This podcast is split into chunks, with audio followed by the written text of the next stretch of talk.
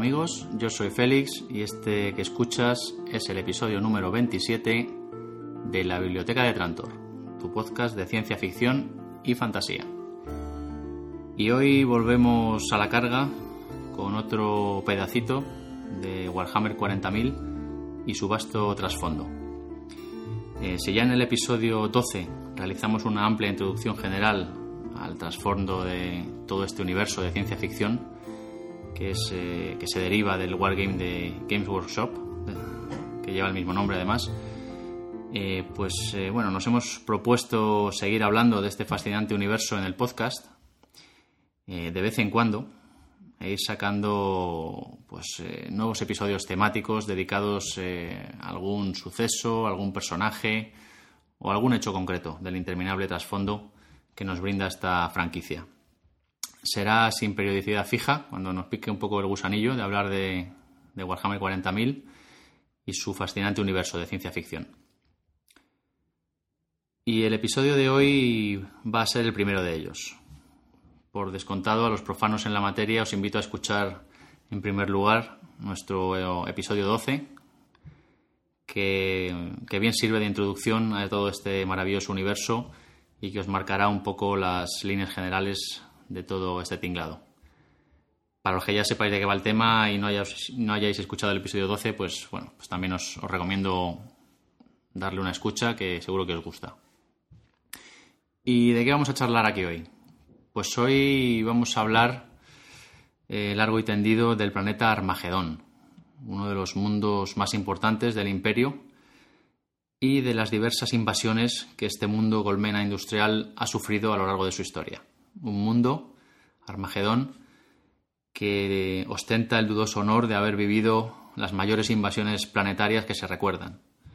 Hablaremos de lo que aconteció en Armagedón durante estas invasiones a gran escala que a punto estuvieron de costarle al imperio pues eh, todo el subsector Armagedón. Y también hablaremos pues de sus protagonistas y de todo lo que allí sucedió pues con el mayor detalle que, que nos sea posible. Y para ello, bueno, pues no puedo contar con otro compinche mejor que no sea mi hermano y compañero de batalla de Warhammer, Iñaki. Hola, buenas, ¿qué tal? Aquí estamos otra vez. Veo que hoy vienes enfundado mascarilla de gas y rifle láser en riste en el uniforme de la Legión de Acero. Por supuesto. Los desiertos de, ceniza son muy duros. bueno, pues nada, sin mayor dilación, vamos eh, a olvidarnos, a dejar atrás las preocupaciones del día a día y a viajar al futuro. A un futuro muy, muy lejano, el del milenio 41 un futuro en el que la humanidad se ha extendido por el universo y ha construido un enorme imperio a lo largo de un millón de mundos. Un imperio, sin embargo, pues eh, que atraviesa tiempos oscuros y que se sostiene por finos hilos, ya que está asediado desde todos sus frentes. Huestes demoníacas del caos, así como numerosas entidades alienígenas, acechan y hostigan el imperio del hombre, preparándose para darle el golpe definitivo y vamos a meternos en la piel de un aguerrido guardia imperial de la Legión de Acero, a tirarnos en las trincheras de Armagedón y a atisbar con, con temor sus cielos tóxicos en busca de los primeros indicios de la descomunal invasión que se cierne sobre nuestras cabezas. Así que comenzamos.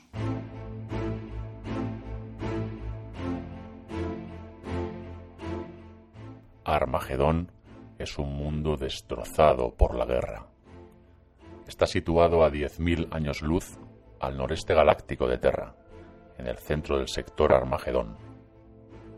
Durante milenios ha sido uno de los centros neurálgicos industriales del imperio, en el que enormes fábricas de armamento producían las armas y el material que la Guardia Imperial utiliza en sus campañas por toda la galaxia. Su importancia estratégica y sus enormes depósitos de armas han sido el objetivo de enormes invasiones, la más reciente de las cuales, liderada por el caudillo Gazkul Thraka, aún está en curso.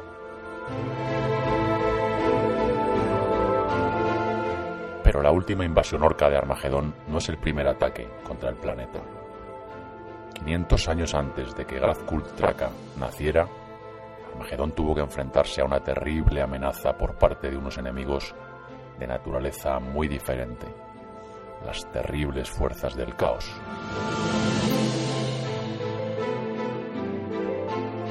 Después de una serie de extraños e inexplicables acontecimientos, estalló una rebelión armada en las ciudades colmena más importantes, que devastó la superficie de Armagedón. Las revueltas pronto fueron sofocadas en Armagedón Secundus, pero en las colmenas más dispersas de Armagedón Primus fueron más difíciles de erradicar. Al estar ocupadas sofocando la rebelión, las fuerzas de defensa planetaria fueron totalmente sorprendidas cuando el pecio espacial devorador de almas apareció en el sistema Armagedón. A bordo había un enorme ejército del caos, liderado por el primarca demonio Angron. Los marines espaciales del caos de la Legión de los Devoradores de Mundos desembarcaron por todo el planeta, mientras aparecían agujeros disformes para vomitar y liberar hordas de demonios sobre los defensores imperiales. Armagedon Primus cayó rápidamente bajo el ejército del caos, y los supervivientes huyeron, se prepararon para una desesperada defensa junto a los ríos Styx y Chaeron. Sin que Angron lo supiera, varias grandes compañías de lobos espaciales, lideradas por el mismísimo Logan Grimar, habían llegado para apoyar la defensa. Estallaron batallas titánicas a lo largo del frente cuando las fuerzas del caos se estrellaron contra las líneas imperiales. Fue en ese momento cuando Logan jugó su mejor carta, forma de una compañía completa de caballeros grises. Solo ellos podían enfrentarse contra una entidad tan poderosa como Angron, y después de una batalla desesperada, lograron devolver su espíritu a la disformidad. Sin su líder, las fuerzas del caos se vinieron abajo y lo siguieron. Armagedón había sido salvado.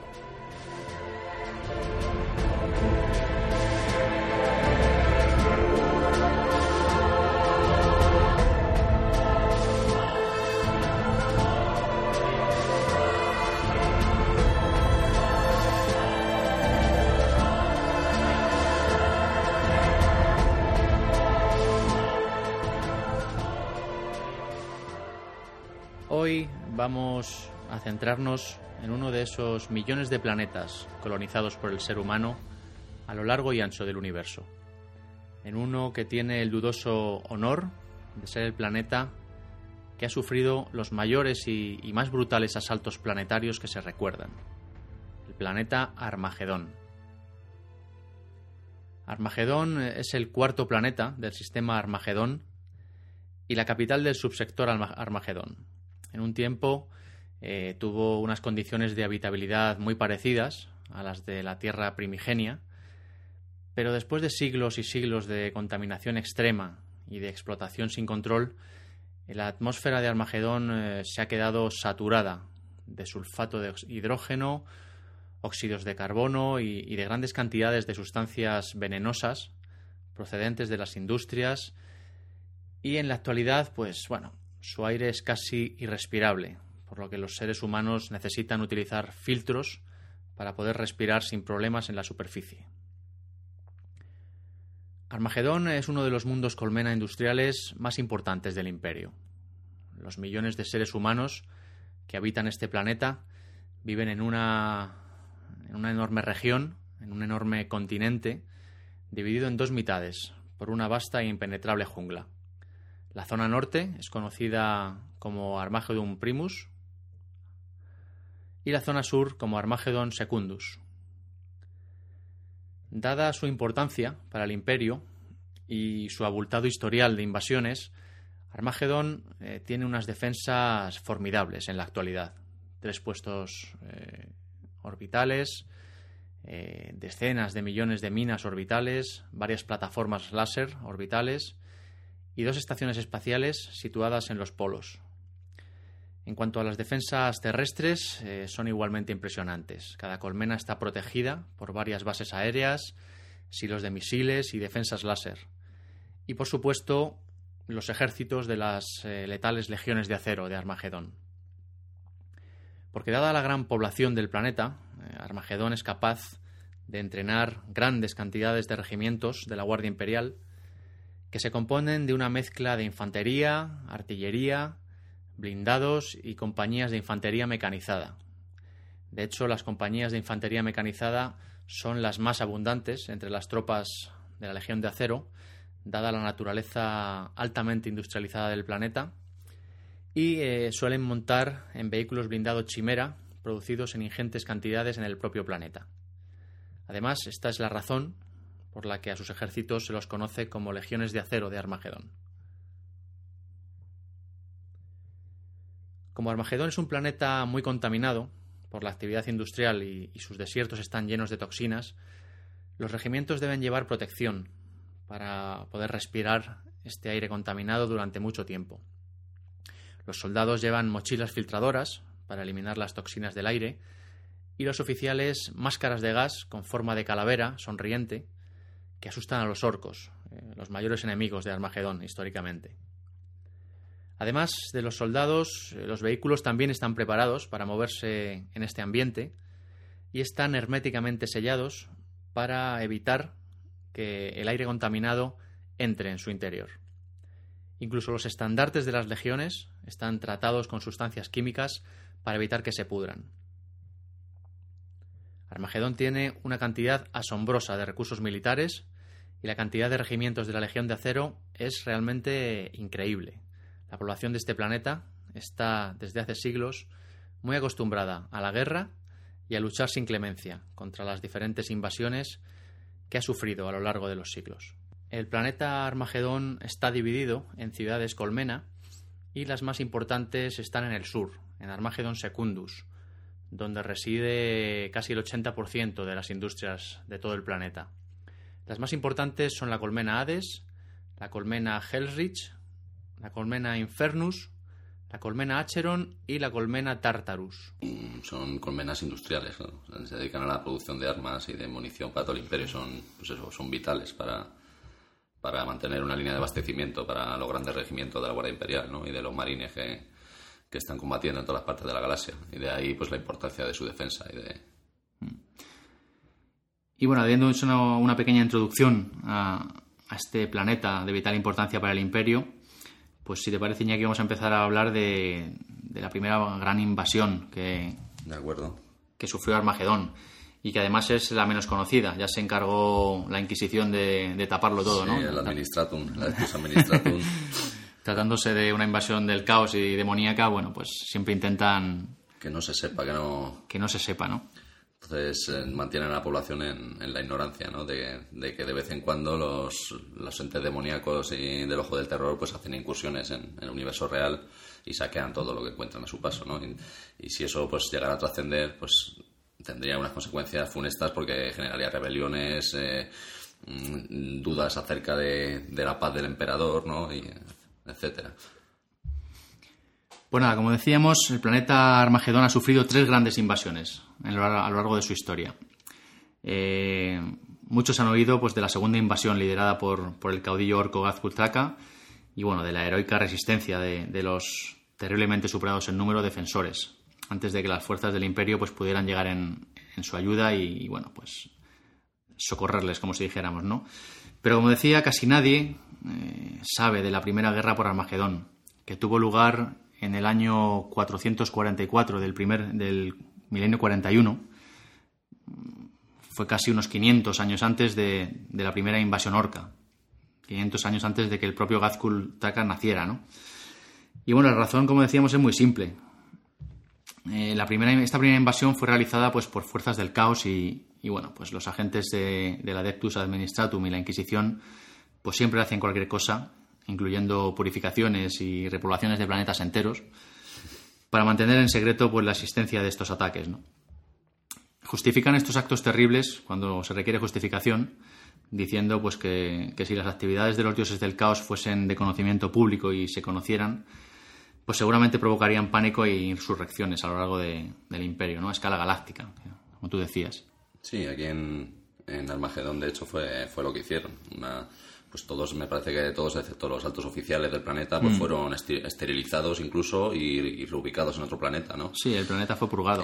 sí, sí, en, campos de, concentración, como si dijéramos, ¿no? Toda la población, después de haber luchado ahí ferozmente para el premio, pues, pues era eso, vamos. Pero bueno, independientemente de lo que el Administratum nos quiera hacer creer, fue un hecho que las legiones demoníacas de los dioses del caos se aventuraron fuera del ojo del terror y trataron de invadir Armagedón.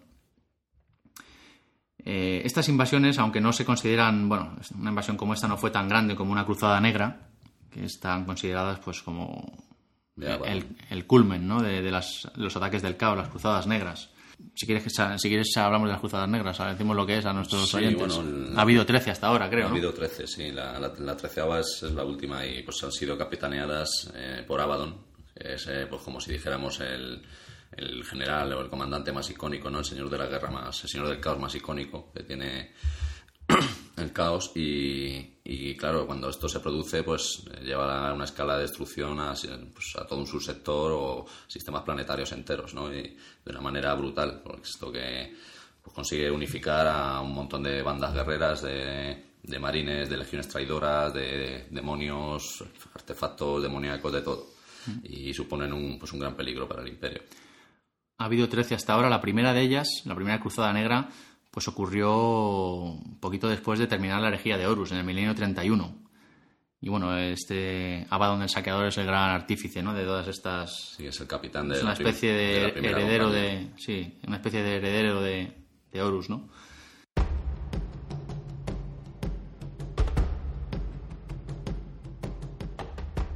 Angron fue uno de los primarcas sobrehumanos de los marines espaciales, creado por el emperador de la humanidad para combatir la marea del caos. A partir de su material genético, el emperador creó a los marines espaciales devoradores de mundos. Fue el primer primarca en unirse al señor de la guerra Horus, al inicio de la herejía de Horus, puesto que era como su hermano, y apoyó al señor de la guerra en buscar otra clase de disciplina y virtud marcial como única manera de salvar a la humanidad de la destrucción.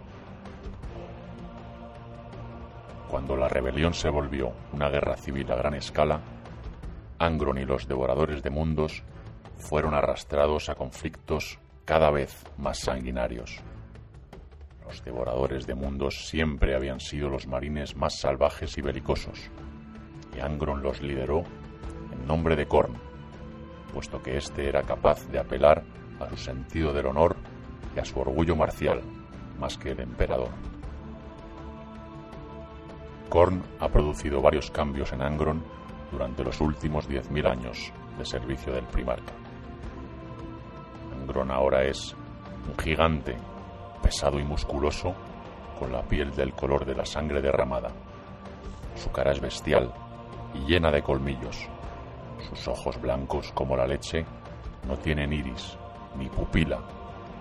Angron combate con una poderosa espada del caos hecha de hierro negro brillante en la que hay grabadas runas de fatalidad y destrucción. Su voz es como el rugido de una poderosa tormenta y los mortales tiemblan cuando se acerca.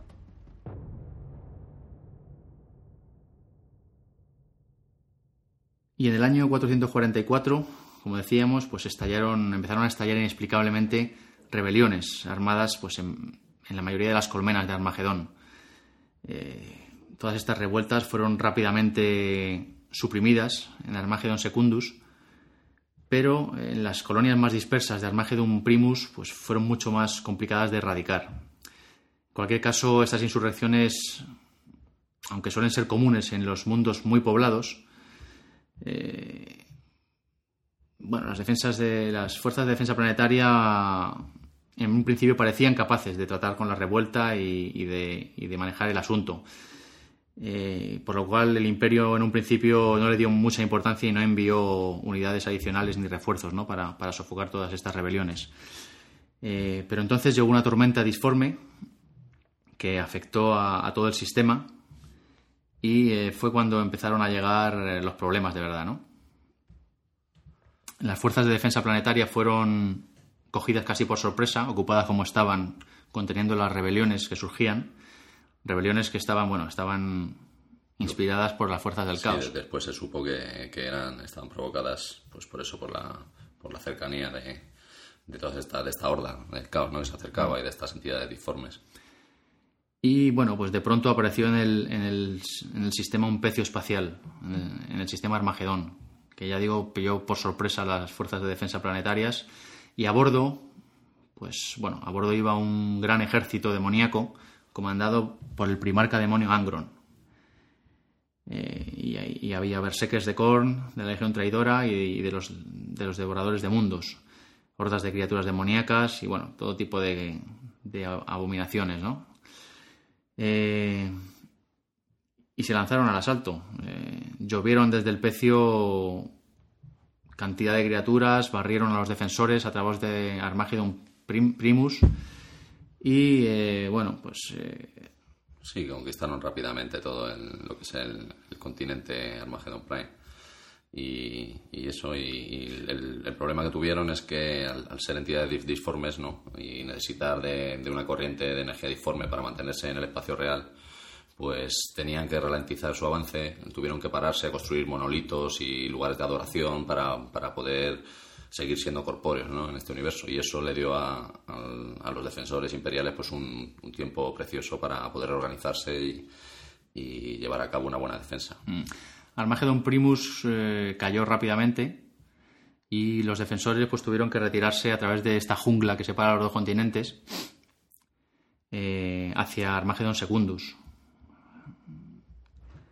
Entonces, eh, todos estos supervivientes de Armageddon Primus se unieron a las, a las unidades leales que quedaban en Armageddon Secundus y allí prepararon, pues bueno, se prepararon para realizar una última defensa a lo largo de, de los cauces del río, de los ríos Styx y Chaeron. Sí, eso también permitió pues que, que el capítulo de Marines Espaciales de los Lobos Espaciales, ¿no? cuyo mundo que es natal, que es Fenris, está cercano a Armagedón, pues llegara, pues, supiera de esta invasión y se pusiera en movimiento pues para, para defender todo, todo el sistema Armagedón. ¿no? Y eso en realidad fue lo que, lo que lo salvó. Sí, porque ya cuando, cuando el ejército de Angron consiguió atravesar la jungla, la verdad es que tuvo que retrasarse por este motivo que tú has dicho, ¿no? No le quedó más remedio. Claro, pues si no, pues es- iba desapareciendo su ejército, ¿no? Los, las entidades demoníacas y todo eso sin, sin un- una corriente de energía disforme que los nutra para mantenerlos en el universo real, pues, pues desaparecen simplemente, ¿no? Entonces, cuando Angron y sus tropas ya salió de la jungla y llegó a Armageddon Secundus, bueno, pues los defensores ya estaban bastante preparados y los estaban esperando, ¿no? Además, estaban ya reforzados por los lobos espaciales, los marines espaciales de los lobos, que habían llegado a, a socorrer, ¿no? Un poco el- al Sí. planeta. Además es, es curioso porque es el, el primer triunfo ¿no? de, del señor Lobo, Logan Grimnar, ¿no? que es el que en la actualidad, en el milenio 41, es el, el señor del capítulo más, más viejo que hay, ¿no? en, en la que tiene 500 y pico años.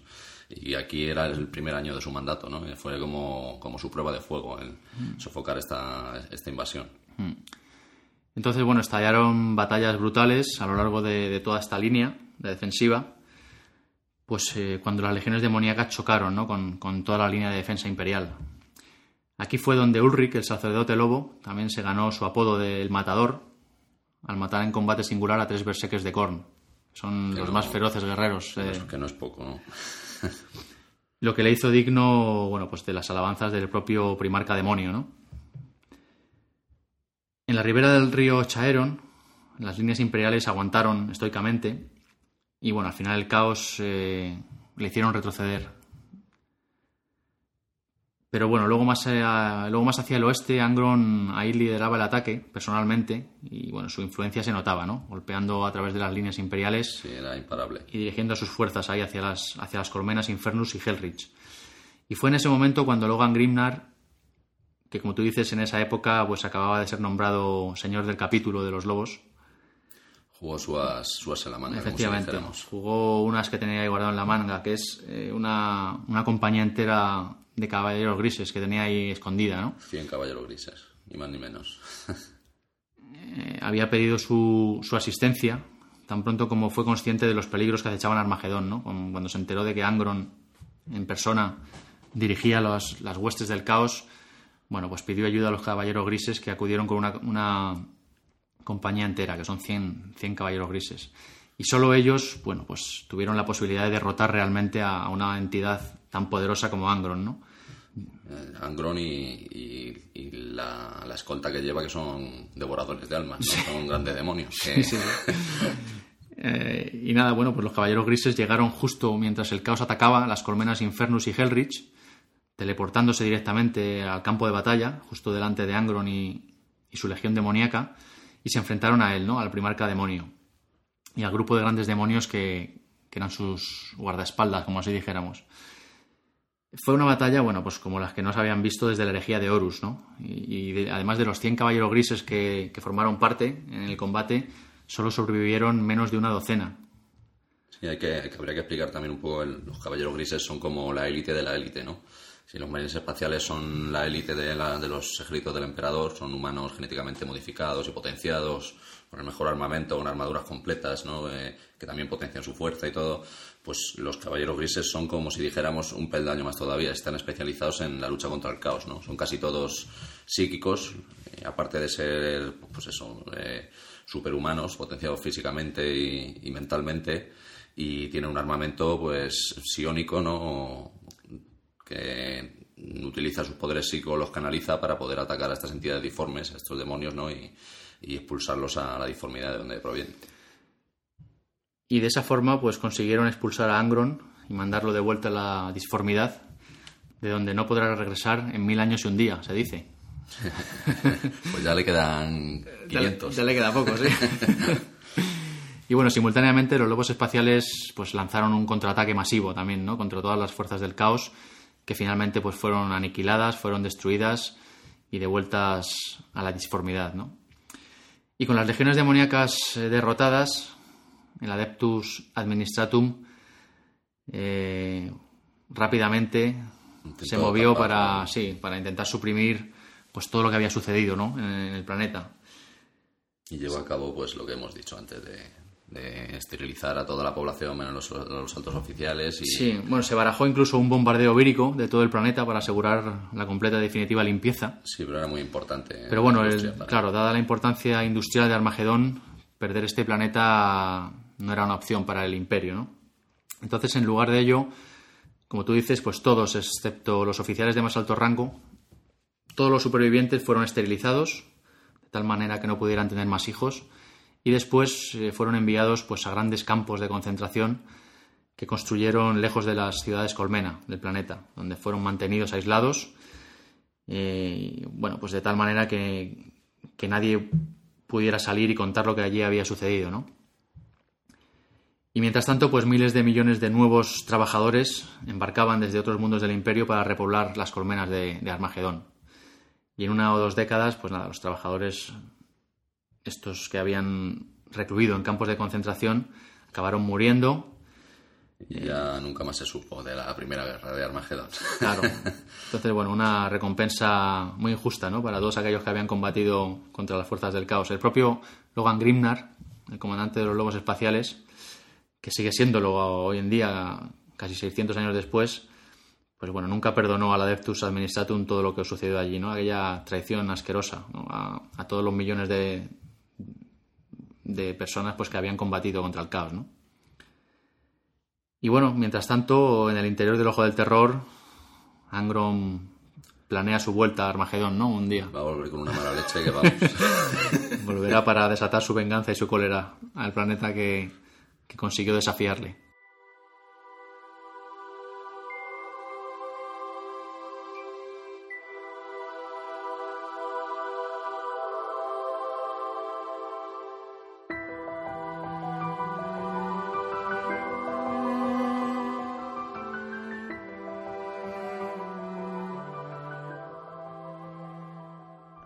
Son una raza bárbara y cruel que infesta la galaxia de un extremo al otro. De piel verde y temperamento violento, solo viven para luchar, matar y conquistar.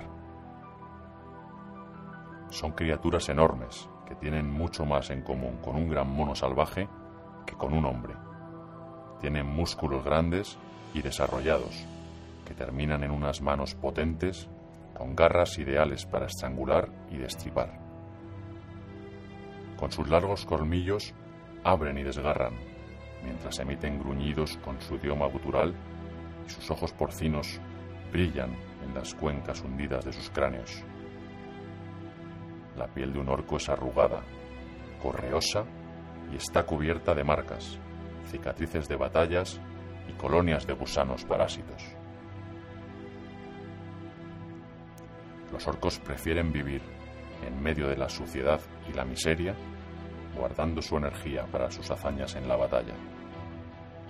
Como son una raza numerosa, los orcos nunca son vencidos del todo, porque cuando un orco muere, libera miles de esporas que se asientan en lugares húmedos y oscuros hasta que maduran para convertirse en nuevos orcos.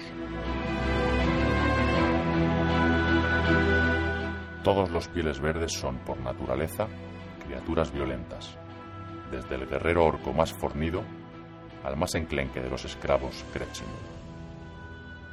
Los orcos necesitan el conflicto, igual que los seres humanos necesitan comer y beber.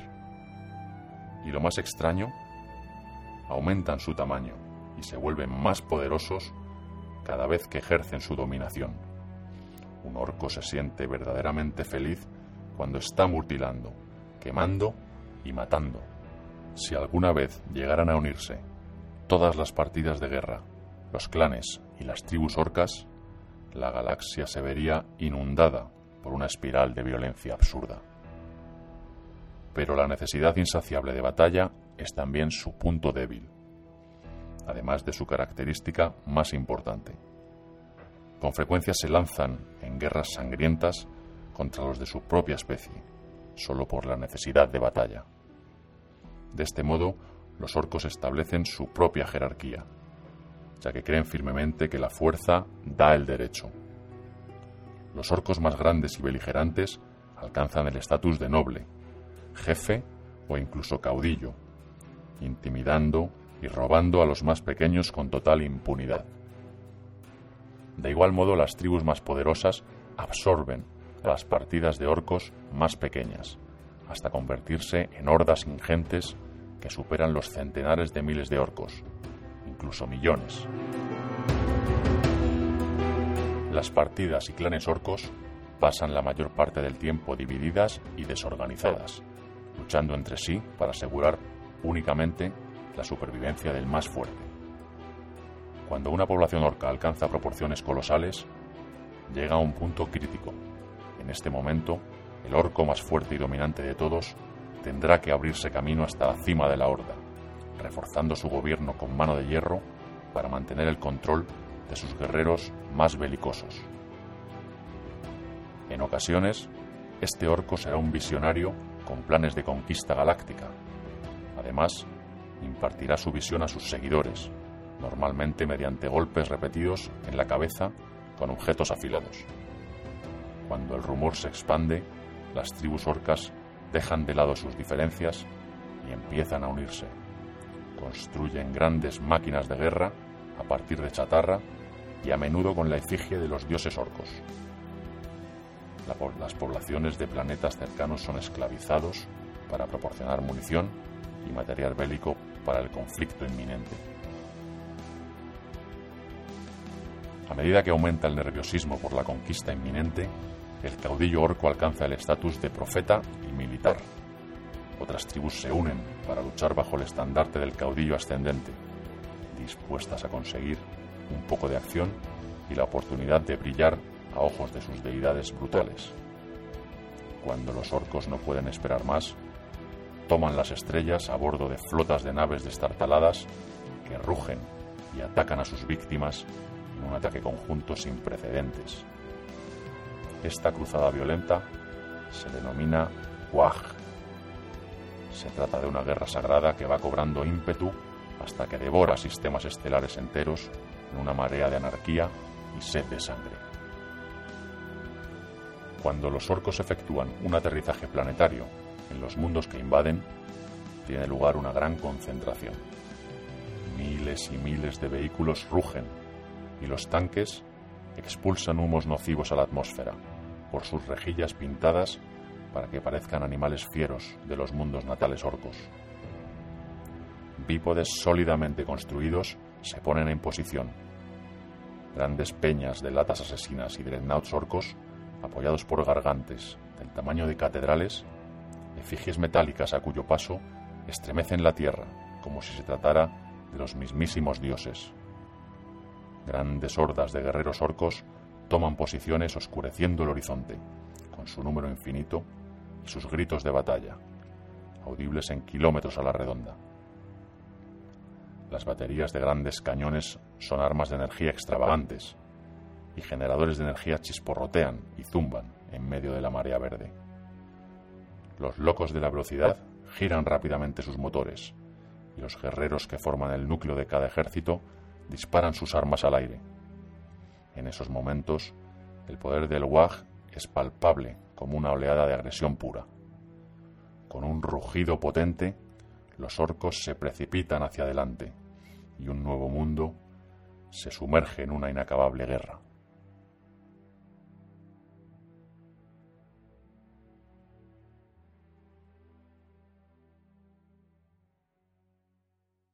Y después de esta gran primera invasión de Armagedón, llevada a cabo por el caos y, silenciada por la Inquisición, eh, llegamos a la segunda batalla por Armagedón, esta la más conocida, que se produjo en el 941 del milenio 41.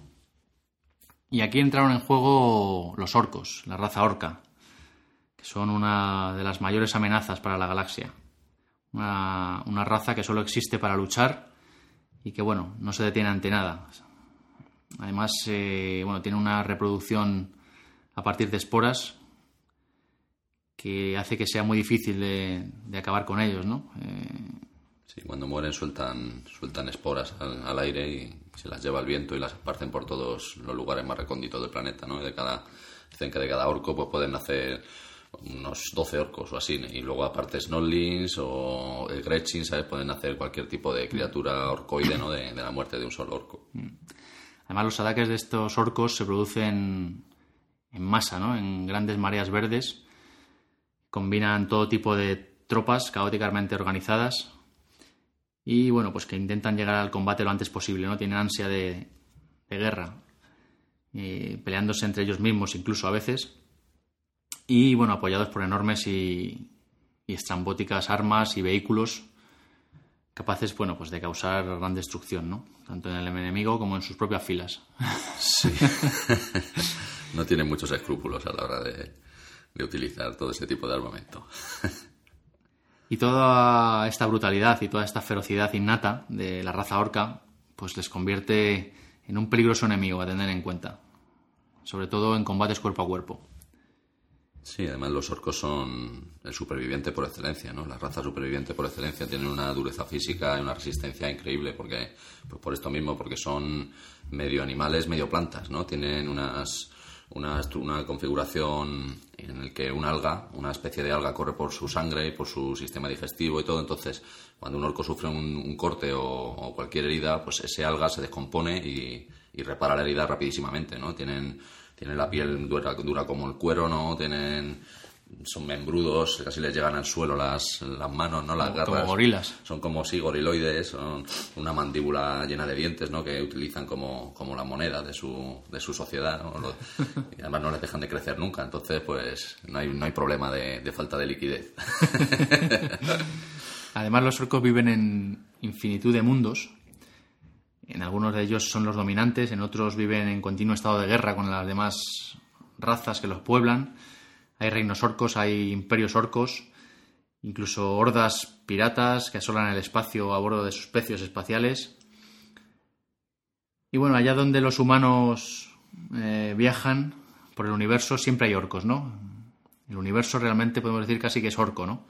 La expansión orca su sociedad es muy, o sea, es muy eficiente para ser tan tosca y tan simple, ¿no? Pero a la vez es, muy eficiente porque por ejemplo, pues ellos comen los garrapatos, ¿no? Que los cultivan los ennolis, que son como unos goblins pequeñitos así, ¿no? Que no sirven ni siquiera ni para, para, sujetar armas, ¿no? Pues son los que cultivan los hongos para comer y los que cuidan de los garrapatos y de todo eso para que luego los orcos se los coman, ¿no? Entonces, los garrapatos comen la los desperdicios de los orcos, ¿no? Y luego los orcos se comen a los garrapatos. Entonces, la sociedad se mantiene ella sola, ¿no? Sin que los orcos te van de preocuparse de nada.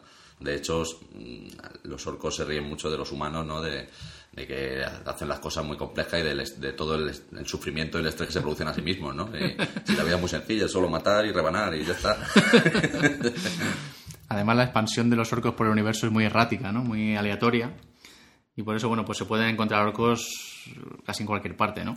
Sí, el, sistema de viaje, menos en, los últimos tiempos, que ya han, como han evolucionado un poco tecnológicamente más y ya son capaces de guiar los, los piedros en los que van y eso, pero antiguamente pues veían un piedro que venía, lo atraían con campos gravitatorios, se montaban y, a tirar millas, y iban por ahí vagando a donde cayera, metían la disformidad donde fuera y ya está, y a llevar la guerra donde... una sociedad muy... a mí me gusta mucho. Sí, no, la verdad es que son son muy divertidos. Sí, y jugándolos también tiene muchas, muchas reglas aleatorias y muchas armas que te pueden salir rana. Como te descuides, como no tengas suerte con el dado. Eh, los orcos tienen una organización social algo peculiar. Se organizan por casas, que son el elemento básico de su organización social. Y bueno, también la unidad eh, básica de combate ¿no? de sus ejércitos, podríamos decir. Hmm. Cada casa, bueno, pues tiene sus miembros más importantes. Eh, los más veteranos son los nobles. Y bueno, también eh, albergan pues muchos otros tipos de orcos, ¿no? Los chicos, o los chicos, como ellos lo llaman. Sí, que son la tropa, la tropa base. La tropa base, luego los estrambóticos.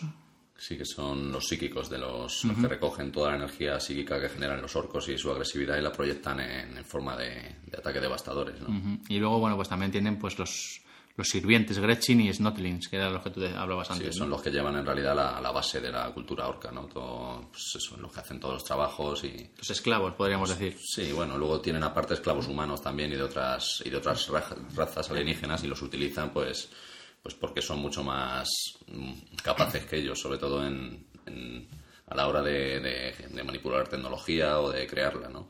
Y pues los utilizan, los utilizan para esos fines. Y bueno, luego estas casas, orcas, se agrupan en familias, que son unos grupos sociales pues ya más extendidos que incluyen a varias casas.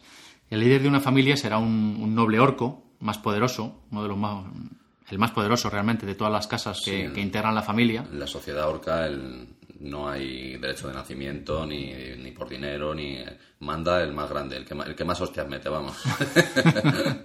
el más todo, la, la ley del más fuerte. Sí. Y bueno, cada familia tiene un símbolo heráldico y un nombre distintivo.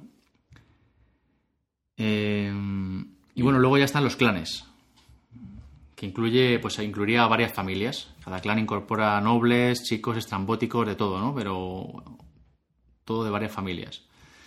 Sí, aparte ya también cada clan tiene su propia idiosincrasia, como si dijéramos, ¿no? Ya marca un poco lo que es la personalidad de los orcos de cada clan. Entonces, por ejemplo, yo que sé, los Goffs son los más agresivos y los más, los que más, los más eh, belicosos, ¿no?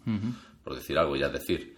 Y, y por ejemplo... Los del culto de la velocidad. El culto de la velocidad, pues son unos locos que lo único que quieren es echar mano a los buggies y a, sus motos, ¿no? Y ir a toda leche atropellando al que se ponga delante y matando, ¿no? Y, entonces, depende de, cada clan, pues tiene su... Mm. como su... También también son distinguibles pues, por sus estilos ¿no? de vestir, los adornos que llevan, los modos incluso de pelear que tienen, ¿no? cada uno tiene su estilo propio. Y eh, llegamos ya a las tribus, que es una especie de agrupación de clanes. Esto ya va creciendo en tamaño, va creciendo en número. Eh, y bueno, pues ya cualquier concentración grande de orcos de este tipo ya está bajo el liderazgo de un gran señor de la guerra. Una tribu ya está armando de un señor de la guerra. Eh, y ya llegaríamos al WAG, ¿no? Que es ya el... Una unión de muchas tribus. es la, bastardez total, ¿no? Para arrasar lo que pille por delante. Que un WAG es lo que va a comandar el, caudillo orco que atacará Armagedón. Gazkultraka estará a cargo pues, de uno de los mayores WAGs orcos que, el imperio recuerda, ¿no? Sí, el, sobrenombre de este caudillo es el profeta del Waj, de hecho, ¿no? Le, llaman porque, por lo visto, eh, tuvo una visión cuando no era más que un, que un chico, ¿no? Uno de los chicos. Y, le volaron media, cabeza de un disparo y el matasanos loco Groznik, ¿no? Lo consiguió salvarle poniéndole un cráneo de adamantio pero eso tuvo como una repercusión en, en, su forma de pensar, ¿no? Y dijo que, que había sido iluminado, que había hablado con Gorko y Morco y que le habían dicho que había que hacer un guaj enorme y entonces pues se puso a ello. Y claro, el, todo Orco que veía la, pues, la pasión que te, con que eh, proponía este guaj pues se unía, se unía inmediatamente al guaj y poco a poco fue eh, ganando fuerza, luego aparte también de machacar a otros, a otros señores de la guerra para absorberlos, ¿no? Y, así se comenzó lo que es el WAG, a fabricar máquinas como locos, sí. Después de aquella visión, bueno, pues en los años posteriores, Gazkul comenzó su meteórico ascenso, ¿no? En, la cultura orca. Sus fuerzas, bueno, pues fueron aumentando, como tú dices. Eh, cada año que pasaba iba aumentando de tamaño y caudillos orcos rivales que, osaban desafiarle, pues, pues eran sometidos, ¿no? Y, todas sus, sus tribus y sus clanes pues absorbidos por el WAG de Gazkul, ¿no? Sí, además esto es algo normal en la sociedad orca y que todos los orcos aceptan de buen grado, ¿no? Están, si su señor de la guerra es derrotado por otro más poderoso, pues se sienten aliviados de tener a un señor todavía más poderoso que lo guía a la batalla, ¿no? No, no hay ningún problema. Y bueno, cuando ya tuvo un WAG de considerables dimensiones, lo primero que hizo Gazkul eh, fue destruir todo el sistema de Urk. El profeta del Wag, que es como se le conoce, ¿no? Ha conseguido dominar, bueno, pues eh, una multitud de planetas, atacándolos constantemente una y otra vez hasta que logró someterlos. Y bueno, Gazkul la verdad es que era un entusiasta de, conquistar y conquistar, ¿no? Conquistar eh, todo lo que se ponía a su paso. Y durante este proceso pues fue captando más tribus, fue captando más clanes y su poder pues fue, creciendo, ¿no? Hasta que puso sus ojos en Armagedón. Sí, bueno, habría que también puntualizar así un poquillo, como, como, detalle curioso, pues que los orcos cuando ejercen una dominación sobre, sobre alguien, ¿no? sobre otro orco tal, pues crecen, se hacen más grandes ¿no? y más fuertes. Entonces, si ves la miniatura de Graskul en, en Warhammer y tal, eso es un gigante, es un pedazo de bicho aquí mm. acorazado gigantesco, ¿no? Porque claro, el tío de tanto ir avasallando, avasallando, avasallando, pues se ha hecho enorme, ¿no? Y súper fuerte. Transmisión. Origen Middle Secundus. Destino Marte. Fecha 6738374 milenio 41. Conducto telepático Astrópata Terminus Melial. Autor Magos Biologis Rastex. Título Prefacio. Pautas de tamaño sobre los orcos en diversas sociedades. Es ampliamente aceptado como un hecho que los periodos largos de conflictos conducen a un aumento en el tamaño y la fuerza de las criaturas orcoides. El equipo que ha estudiado este fenómeno posee datos adicionales sobre este efecto en la sociedad orca. Hemos dedicado dos décadas a estudiar diversas comunidades orcas en diferentes regiones del segmentum oscurus, tomando muestras físicas y comparando su composición exológica. Los resultados deducibles de las muestras recogidas son totalmente concluyentes. Las poblaciones orcas que se han visto sometidas a un largo periodo de aislamiento, con un relativamente pequeño número de orcos, alrededor de los 10.000, muestran una reducción en su fuerza y tamaño respecto a los que pueden encontrarse más regularmente. Las muestras obtenidas de las colonias orcas de los sectores Paramar y Goliant, en los que la densidad de población orca es reducida, muestra una reducción en la masa corporal de alrededor del 20%. Estos individuos son menos agresivos, aunque siguen siendo capaces de descuartizar miembro a miembro a un humano si es necesario. Para compensar esta reducción en el tamaño, han desarrollado una mayor confianza en su primitiva tecnología, a causa de lo cual las armas de proyectiles toman mayor importancia respecto a los brutales combates cuerpo a cuerpo. Este subtipo de orco no puede encontrarse en todas partes, tanto por su pequeño número como por el hecho de que este tipo de desarrollo tiene lugar tan solo en las condiciones más aisladas y primitivas.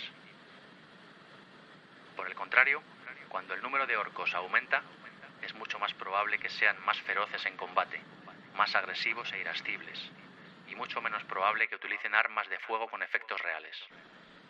Parece ser que a mayor número de orcos presentes, a escala global e interplanetaria, más se imponen los salvajes instintos básicos de los orcos. Estos especímenes son físicamente mucho más grandes que sus dispersos parientes, y su exología muestra una relación masa-fuerza muscular mucho mayor.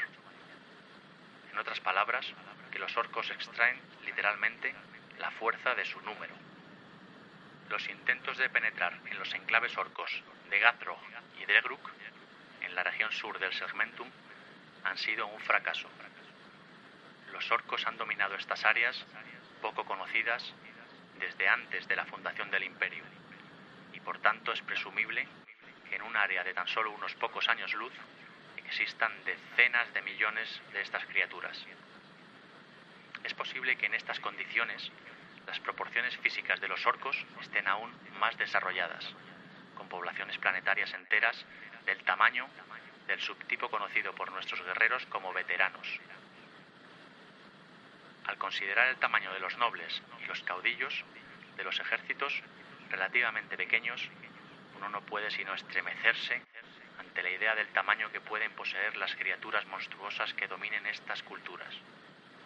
Si alguna vez una de estas criaturas siente deseos de conquista, es muy discutible que alguna de nuestras fuerzas militares sea capaz de detenerlos. Y en el año 941, del 41 milenio, bueno, pues fue cuando el señor de la guerra, Gazkultaka, invadió Armagedón, a la cabeza de un wag realmente impresionante, ¿no? Fue el día de la festividad de la ascensión del emperador y este masivo asalto orco comenzó en el mundo colmena de Armagedón. Multitud de naves que, eran lanzadas desde los precios espaciales eh, atravesaban el cordón orbital del planeta y, bueno, caían sobre Armagedón, ¿no? En un masivo desembarco espacial que, que apabulló a, toda la defensa del continente de Armagedón Primus. Eh, asaltos relámpagos de, todas las fuerzas orcas fueron conquistando ciudad colmena tras ciudad colmena. Y decenas de miles de orcos, bueno, pues se abrieron paso a través de, todas estas defensas. Eh, sí, aparte la, negligencia del gobernador planetario tuvo mucho en favor de, de, los orcos, ¿no? Porque este hombre, pues, fue enviando a la Fuerza de Defensa Planetaria, regimiento tras regimiento, aislado, solo, como si fuera a ser capaz de, de vencerlos y claro, lo único que fueron pues fueron engullidos por la masa de, pieles verdes y masacrados. ¿no? Hmm, sí, el gobernador planetario de Armagedón en esta época era Hermann von Strapp, hmm. que bueno, fuera, era un, comandante bastante pusilánime y que tuvo gran parte de, de culpa de, la rápida conquista orca ¿no? inicial. Eh, Armagedón Primus fue capturada casi instantáneamente y, bueno, Bonstrap mandaba divisiones enteras eh, en solitario, ¿no? A combatir a los orcos que enseguida eran destruidas, ¿no? Bonstrap acabó huyendo, cuando ya vio todo perdido en, en Armagedon Primus, acabó huyendo a la seguridad de, la zona sur de Armagedon Secundus, eh, que es el corazón industrial de Armagedón. Y bueno, allí estaba el comisario Jarrick, ¿no? Sí, el héroe de Armagedón que acabó siendo en esta batalla conocido como el héroe de Armagedón. El comisario Jarry que montó unas defensas ahí eh, numantinas, ¿no? Sí, era tenía la réplica perfecta para cada una de las tretas que, le mandaba. Además, creo que había sido confinado ahí a, Sí, fue desterrado. Por el propio Bonestrab al principio. Sí, porque Bonestrab no quería pedir ayuda al Administratum, ¿no? Para que enviaran refuerzos de forma de marines espaciales o, de regimiento de la Guardia Imperial. Y Jarrick, ya viendo la situación desesperada, pues se saltó esa orden y, mandó un, mensaje telepático pidiendo ayuda para refuerzos para, para Armagedón.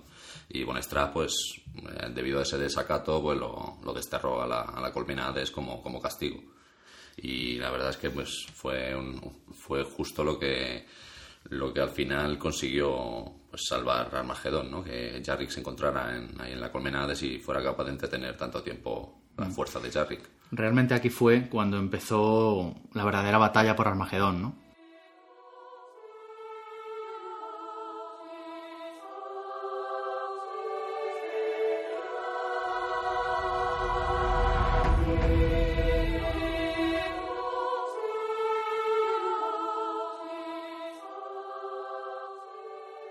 Comisario Jarrick ya era un hombre viejo cuando el señor de la guerra orco Garzkul invadió el planeta Armagedón y se inició el asalto a la ciudad colmena de Hades. Su carrera en la Guardia Imperial había sido larga y distinguida. Había participado en batallas en una docena de teatros de guerra, luchando junto a las tropas de regimientos como Necromunda, Luther, Maquintire y Armagedón. Su último destino había sido dirigir el programa de reclutamiento del Departamento Monitorum en el planeta Armagedón, donde el cuarto regimiento estaba reorganizándose. Debido a que Armagedón era un planeta de gran tamaño y con una población muy numerosa que proporcionaba un suministro de reclutas sustancial, el cuarto regimiento era una unidad muy numerosa, casi un ejército entero por derecho propio.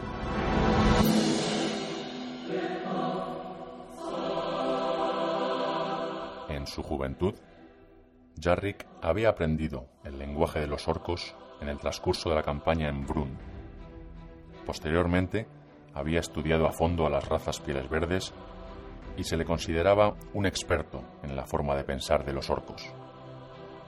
Durante la batalla de Armagedón, estos conocimientos fueron de un valor incalculable, aunque sin duda podrían haberse aprovechado mucho más si no hubiese sido por la arrogancia y tozudez de Hermann von Strapp, el gobernador imperial al mando en Armagedón. En lugar de escuchar los consejos del viejo comisario, von Strapp le confinó a, a la colmena Hades, una gigantesca ciudad colmena alejada de la capital del gobierno planetario. Como después pudo comprobarse, esta fue una de las pocas decisiones inteligentes que tomó von Strapp durante toda la campaña. La veloz ofensiva orca parecía imparable. Los ejércitos de von Strapp eran numerosos y estaban bien equipados, pero no pudieron impedir el salvaje ataque de los orcos. El avance de la marea verde solo pudo contenerse cuando ésta alcanzó la ciudad colmena Hades, cuya cuidadosa defensa había sido diseñada por el comisario Jarrick. Incluso así, el demoledor ataque inicial orco, dirigido por el caudillo Ugulhard del clan mordisco de Víbora, habría aniquilado por completo a los defensores humanos si no hubiese sido por la presencia del propio Jarrick. El señor de la guerra orco avistó al comisario en el campo de batalla y avanzó con sus tropas directamente hacia donde se encontraba Jarrick. Con un poderoso rugido, el caudillo orco se lanzó contra el comisario. El orco golpeó a Jarrick con su mortífera garra de combate y le cortó el brazo derecho a la altura del codo. Sin embargo, el rugido de triunfo de Ugulhar terminó cuando Jarrick, ignorando un dolor tan intenso que habría hecho caer de inmediato a cualquier hombre, contraatacó golpeando con su espada sierra en un largo golpe de barrido que separó limpiamente la huesuda cabeza de Ugulhar de sus hombros. El cuerpo del orco se desplomó al suelo. La cabeza siguió gruñendo y maldiciendo durante unos instantes, hasta que el extraordinario metabolismo de la criatura admitió que debería estar muerta. Jarrick se inclinó tranquilamente y le arrancó la garra de combate al cadáver aún pataleante del orco. Tras ello, la sostuvo en alto para que los guerreros pieles verdes pudieran ver que su comandante había sido derrotado. Por un instante el campo de batalla quedó en silencio, mientras hombres y orcos contemplaban impresionados al malherido comisario que sostenía la garra ensangrentada. Entonces, entre gritos de victoria, las tropas imperiales cargaron contra los horrorizados orcos y los hicieron retroceder en un furioso ataque lleno de renovado vigor. Jarrick se permitió caer inconsciente únicamente cuando estuvo seguro de que la colmena Hades había rechazado el ataque de los orcos.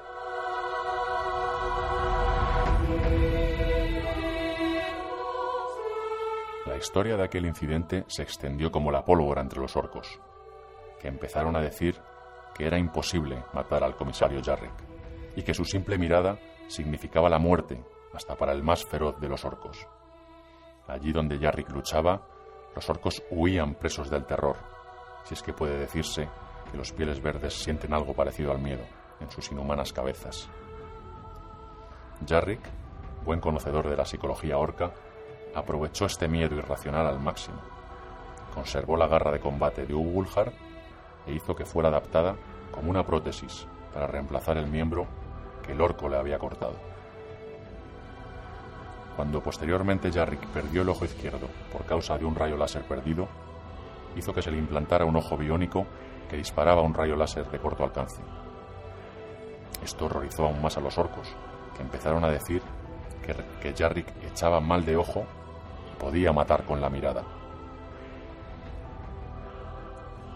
Los defensores de la ciudad colmena Hades resistieron durante seis meses, después del combate en que Jarrick perdió su brazo. Los relatos de los supervivientes durante el asedio son confusos y contradictorios. Las acciones necesarias para contener a los orcos que intentaban infiltrarse en la colmena Hades estuvieron repletas de actos de heroísmo y brutalidad terribles. Sin embargo, todos coinciden en que Jarrick fue el que mantuvo firmes a los defensores, el que los rescató del desastre en innumerables ocasiones y el que, a través de su fe inquebrantable en la victoria final, dio fuerzas a los demás para resistir. El tiempo ganado por Jarrick supuso la diferencia entre la victoria y la derrota. Cuando por fin llegaron las fuerzas de rescate de la Guardia Imperial y los marines espaciales, los atacantes orcos habían sido diezmados por la decidida resistencia humana. En el momento en que Jarrick y los defensores supervivientes se disponían a vender cara sus vidas, convencidos de que había llegado el final, los ejércitos orcos ya se habían desmoronado. Jarrick fue de los pocos supervivientes de la lucha en Hades. Su destrozado cuerpo fue encontrado por los grupos de rescate entre las ruinas, con docenas de orcos muertos amontonados a su alrededor.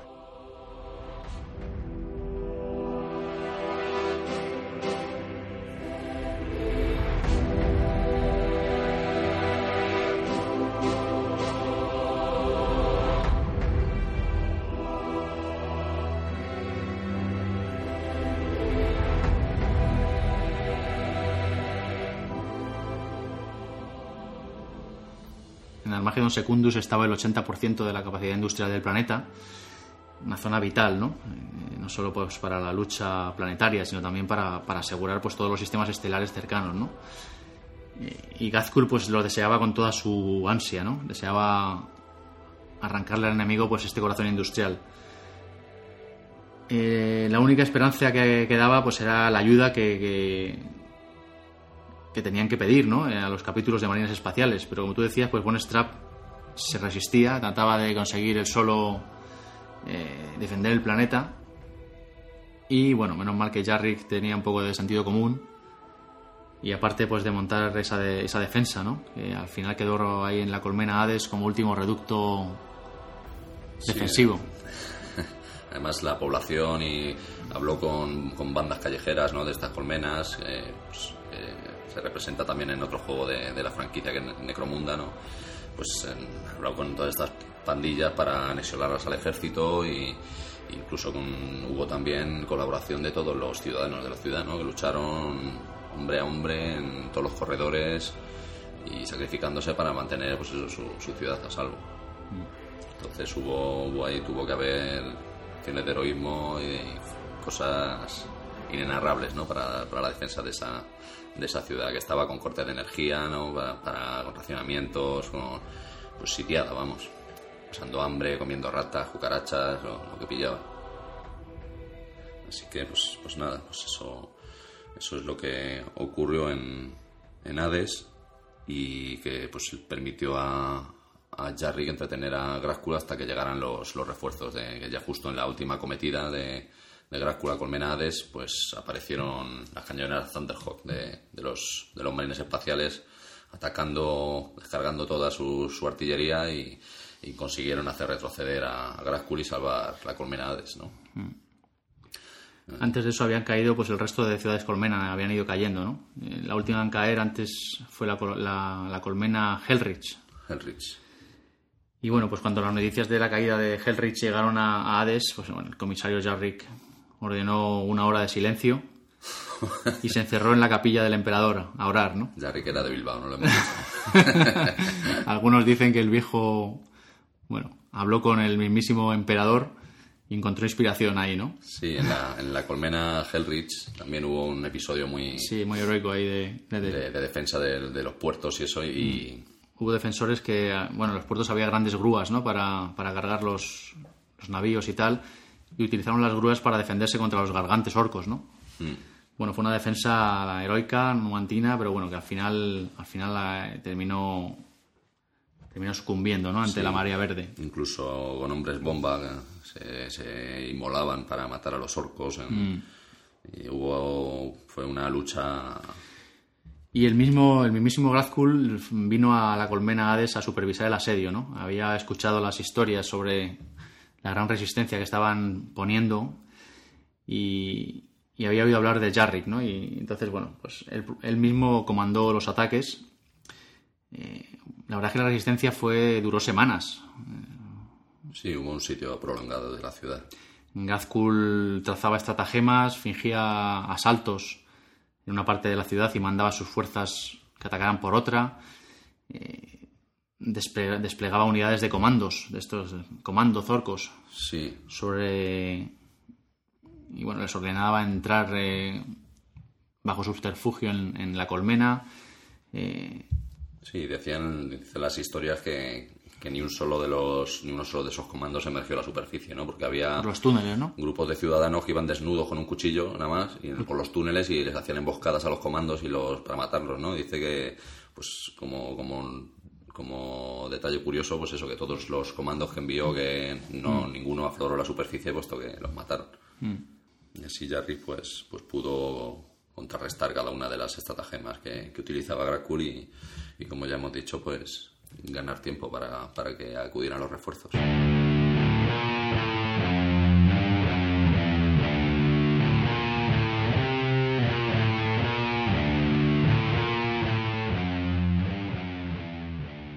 Destino de cientos de mundos se decidirá en las dunas de ceniza empapadas en sangre de Armagedón. Comisario Jarrick.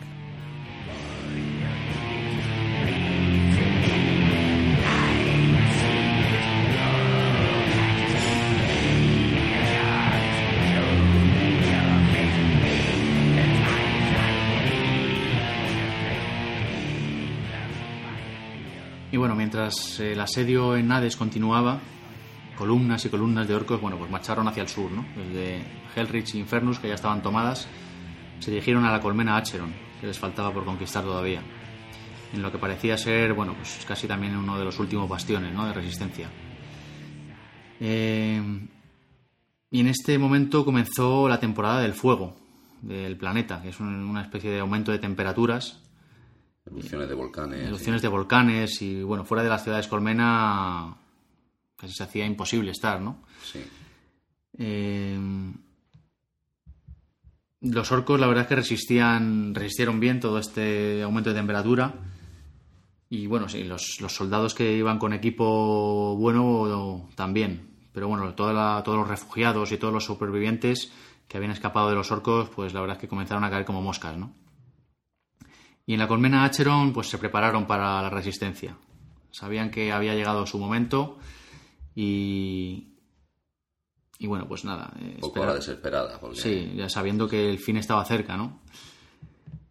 Los, os- los orcos atacaron, confiados ya en su victoria, pero bueno, de repente comenzaron a, a surgir grandes agujeros de destrucción en sus filas, ¿no? Y veían como sus vehículos explotaban eh, y empezaban a, morir como moscas. Eh, desde Acheron se dieron cuenta pues que eh, los orcos estaban sufriendo un bombardeo orbital en toda regla, ¿no? Eran naves y cañoneras imperiales de los marines espaciales que habían llegado a socorrer el moribundo mundo de Armagedón y que se abalanzaron sobre los orcos, ¿no? Desembarcando en escuadras enteras de marines espaciales ahí en medio del combate, ¿no? Tomaron los orcos por sorpresa y bueno, al final tuvieron que retroceder, ¿no? Eh, marines espaciales atacaban por todas partes, eh, los voltes escupiendo muerte y a ellos se les juntaron pues todos los defensores de, la colmena Acheron que emergieron pues para ayudar a, los marines a, rematar ¿no? a, los, a los sorprendidos orcos que bueno, pues por primera vez empezaron a sufrir la derrota, ¿no? En Armagedón. Sí, se presentaron tres capítulos, los Salamandra, los Ultramarines y los Ángeles Sangrientos, ¿no? Que son pues tres de los capítulos más icónicos que tiene el Imperio y más, más antiguos, ¿no? Y, eso, y, abortaron el intento de, conquista de Acheron y se dirigieron rápidamente hacia el norte para, socorrer a la colmena Hades que seguía. Bueno, justo en ese momento es cuando caía la colmena Hades realmente.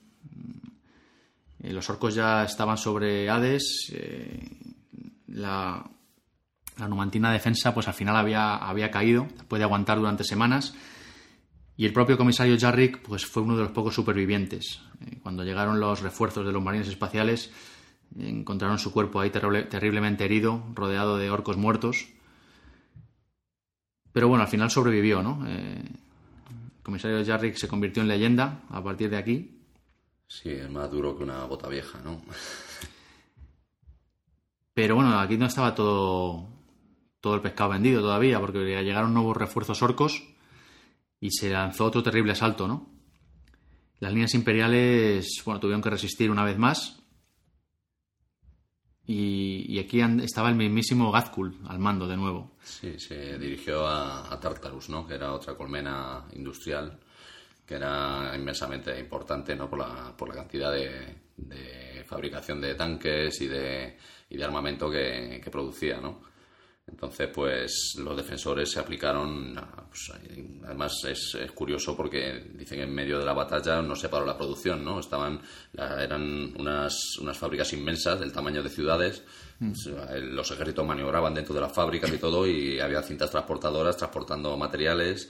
Sobre, todo, sobre todo chimeras que Chimeras y montando tanques como locos. Ahí incluso hubo una acción en la que eh, un destacamento montó en entero dentro de, unos chimeras recién hechos. Esto no tenía ni la capa de imprimación, ¿sabes? Y salieron y hicieron una incursión con esos chimeras y consiguieron recuperar la, la fábrica. Bueno, hay que decir que el vehículo estándar de la Legión de Acero de Armagedón es el Chimera, precisamente por eso, ¿no? Porque en este mundo se construyen cientos de, de vehículos de este tipo para abastecer a todo el imperio y bueno, buena parte de ellos pues se lo quedan los propios eh, ejércitos del planeta. Sí, es, un, es, tanque, un vehículo de transporte que puede transportar tropas, y tiene también un multiláser para, para Sí, bueno, luego hay variantes, hay variantes. Sí.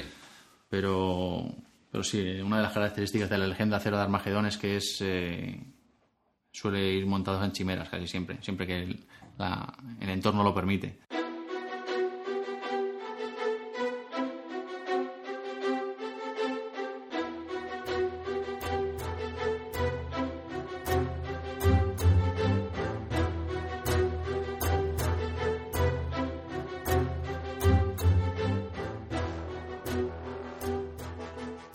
Era el día de la festividad de la ascensión del emperador cuando el señor de la guerra orco, Gazkul Mag Uruk Traka, invadió Armagedón al mando de un enorme Wag.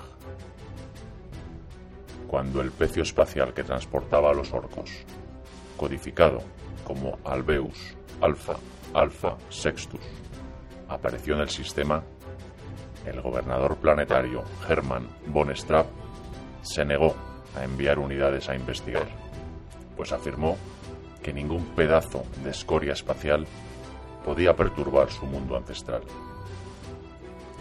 Se conformó con seguir las instrucciones estándar del Codex Ministorum y notificó el avistamiento del pecio al Administratum. Eso fue todo.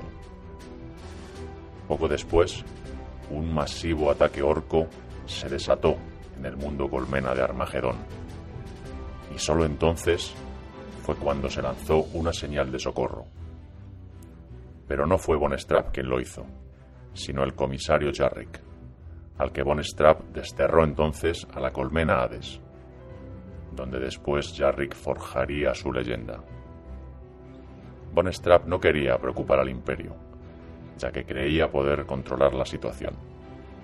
Su incompetencia sin parangón estuvo a punto de costarle muy cara al imperio.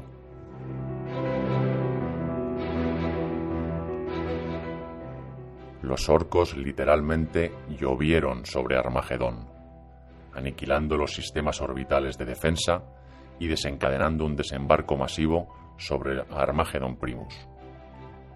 Miles de asaltos relámpagos rodeaban ciudad colmena tras ciudad colmena. Decenas de miles de orcos se abrían paso a través de las defensas y masacraban o esclavizaban a la población. A lo largo y ancho de Armagedón Primus, las fuerzas defensoras humanas fueron puestas en retirada. Gran parte de la culpa fue de la negligencia del gobernador planetario, Lord Hermann von Straub que fue el culpable de que las mal preparadas fuerzas humanas fueran literalmente barridas por la marea verde de orcos. Divisiones enteras de las fuerzas de defensa planetaria eran enviadas de una en una por Von Straub a combatir al enemigo, solo para terminar engullidas y aniquiladas.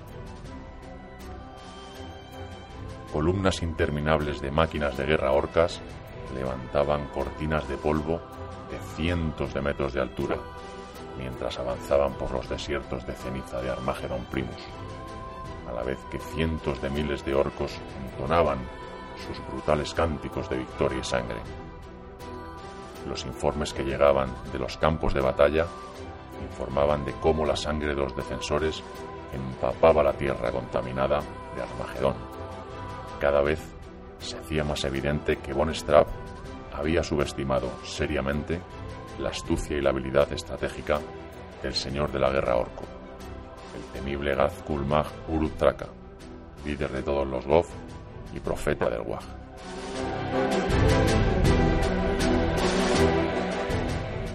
Cuando todo estuvo perdido en Armagedon Primus, Von Straub huyó con las pocas fuerzas que le quedaban a la todavía segura zona sur, el corazón industrial del planeta. Armagedon Secundus, donde comenzaría la verdadera batalla por Armagedón. Armagedon Secundus contenía el 80% de la capacidad industrial del planeta, vital tanto para mantener la lucha planetaria como para asegurar los sistemas cercanos contra las amenazas alienígenas. Y para Gazkul, hacerse con el corazón industrial del planeta era el premio gordo. Llegados a este punto, la única esperanza de resistir provenía de pedir ayuda a los capítulos de marines espaciales. Pero el gobernador planetario von Straub rehusó hacerlo, pensando aún que podía conseguir la victoria y llevarse la gloria. Y entonces llegó uno de los más grandes errores de von la destrucción de la legión de titanes de los cráneos de hierro, al mando del Princeps Prime Curtis Mannheim Von ordenó a la Legión de Titanes atacar a los orcos, sin ningún apoyo, y pronto fueron aniquilados por los gargantes enemigos. Mannheim murió cuando el reactor nuclear de su titán inició una reacción en cadena crítica, eliminando a una gran cantidad de orcos cuando el titán estalló en medio de las fuerzas enemigas. Antes de que esto sucediera, el Princeps Mannheim urgió a Von Straub para que se preparase para la invasión de Armagedon Secundus, pero no le hizo ningún caso, argumentando que los orcos nunca traspasarían las líneas de defensa imperiales ni atravesarían las selvas ecuatoriales. Dos días más tarde los orcos aparecieron en Armagedón Secundus. El asalto orco empezó durante la temporada de sombras, cuando los volcanes de Armagedón entran en erupción y envían grandes nubes de humo y polvo hacia los cielos color sangre las ingentes columnas mecanizadas orcas chocaron contra las posiciones imperiales y la rugiente masa de demonios verdes sobrepasó a los defensores humanos. Y se desató el infierno. Hombres y orcos luchaban y morían.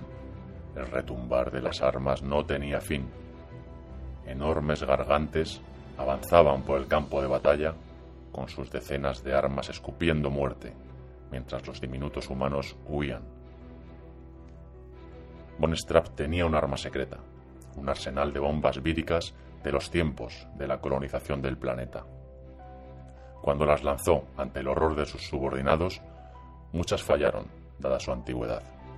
Las pocas que estallaron mataron a muchos orcos, pero también a muchos civiles humanos que huían. Además, las fuerzas orcas que sufrieron sus efectos estaban lejos de los principales combates y su pérdida no influyó demasiado en el curso de la guerra. Pronto los orcos rompieron las líneas defensivas humanas y se dividieron en su avance hacia el sur. Dos tribus rodearon la cordillera Palidian por el este y hacia el sur, hacia la ciudad colmena Hades. El resto de la horda orca se movió hacia el oeste, hacia el puerto de Hellrich. Cuando terminó la temporada de tormentas, el avance orco continuaba hacia el sur destrozando las patéticas defensas improvisadas por los supervivientes humanos.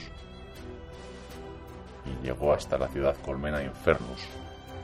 El gobernador de Infernus, desmoralizado por las continuas noticias de derrota, sin fe en las promesas del gobernador planetario Bonestra y aterrorizado por el impresionante número de orcos, se rindió sin luchar. La población de Infernus fue capturada y empleada como mano de obra esclava en las fábricas de armamento. Cientos de miles murieron en cautiverio. Pronto la ciudad colmena Hades estuvo sitiada y se erigió como el punto de mayor conflicto de la guerra. Y allí fue donde el comisario Jarrick, que estaba al mando de las defensas de la ciudad, forjó su leyenda. En aquellos días oscuros, Jarrick parecía estar en todas partes, supervisando las enormes puertas anti-impactos, levantando la moral de un pueblo desmoralizado por el hambre y el miedo, con su propia fe inquebrantable en la victoria final, o negociando tratados de alianza con bandas armadas de la ciudad y convirtiéndolos en un ejército. Para sorpresa de muchos, consiguió juntar un ejército improvisado capaz de repeler a los orcos, que tuvieron que detenerse en la colmena Hades. Uno solo puede imaginarse lo que debió haber sido aquello. Kilómetros de trincheras apresuradamente cavadas por grupos de esclavos bajo el látigo de los caporales orcos rodeaban la ciudad. Gigantescos gargantes disparaban su artillería contra los muros, las armas resonando sin parar. Cientos de miles de orcos ansiosos de sangre observando su premio la población humana escabulléndose entre las sombras a lo largo de kilómetros de túneles a oscuras por la necesidad de ahorrar energía. Hambre y penurias. ¿Quién sabe los actos de heroísmo y horror que se vivieron en la colmena Hades en aquellos días? Los que sobrevivieron no hablan mucho de aquello, salvo para alabar el valor y el coraje del comisario Jarrick.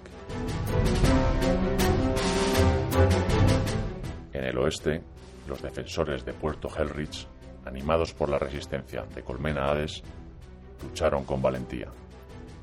Defendieron el puerto y las refinerías con valor y coraje. Bandas callejeras utilizaban armas improvisadas y emboscaban a los orcos en cada esquina. Se utilizaban contenedores reforzados para evacuar por mar a los civiles. Sin espacio para todos, las plazas se sorteaban y familias enteras eran separadas entre sollozos, sabiendo que tal vez nunca más volverían a verse. Una vez que el último barco hubo partido, los defensores supieron que no había escapatoria para ellos. Cada miembro de las improvisadas fuerzas de defensa de la ciudad juró vender su vida lo más caro posible. Combatieron a los orcos con furia. Hombres bombas suicidas saltaban en medio de las patrullas orcas y detonaban los explosivos que llevaban en sus pechos. Las calles de Hellrich se tiñeron de sangre. Los conductores de las grúas de carga del puerto se subían a sus vehículos y atacaban a los gargantes. Oleada tras oleada de ataques orcos fueron repelidos, hasta que los mismos caudillos empezaron a dudar de su victoria. Mensajes de esperanza desde Hades se escuchaban en la red de comunicaciones de Hellrich. El momento más oscuro fue cuando el puerto finalmente cayó. La derrota, cuando llegó, lo hizo de la manera más inesperada. Psíquicos orcos convocaron una monstruosa tormenta psíquica y olas de dolor estallaron en las mentes de los defensores. Algunos enloquecieron, otros murieron por el shock mientras sus cabezas explotaban. Bajo el efecto de esta tormenta psíquica, los orcos entraron en Hellrich y masacraron a su población hasta el último hombre. Cuando las noticias de la caída de Hellrich llegaron a la colmena Hades, el comisario Jarrick ordenó una hora de silencio y se encerró en la capilla del emperador a orar. Algunos dicen que el viejo comisario habló con la divinidad y encontró inspiración. Aquellos que lo conocían bien dicen que lloró.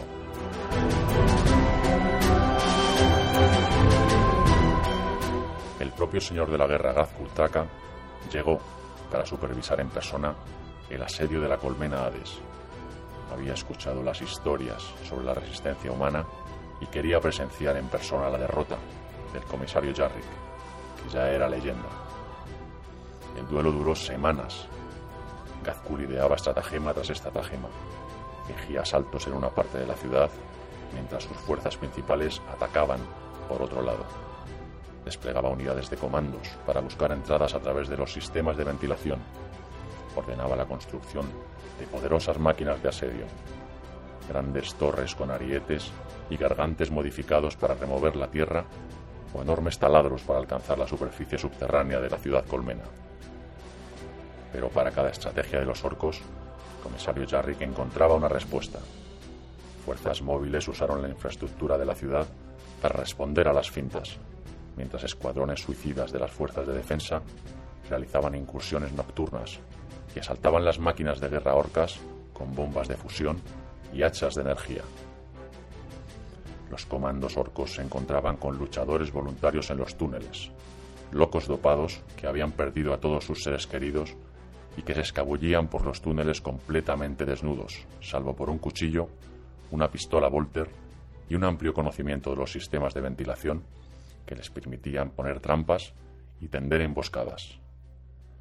Lucharon su particular guerra solitaria y no reconocida en la terrible oscuridad, pero hicieron su trabajo. Ni un solo comando orco salió con vida de aquellos conductos de aire. Y mientras el asedio de Hades continuaba, columnas de orcos marchaban más al sur, desde Hellrich e Infernus. Se dirigían a Acheron, a lo que parecía ser el último bastión de la resistencia humana. Era el comienzo de la temporada del fuego y las temperaturas fuera de las ciudades colmena habían comenzado a subir.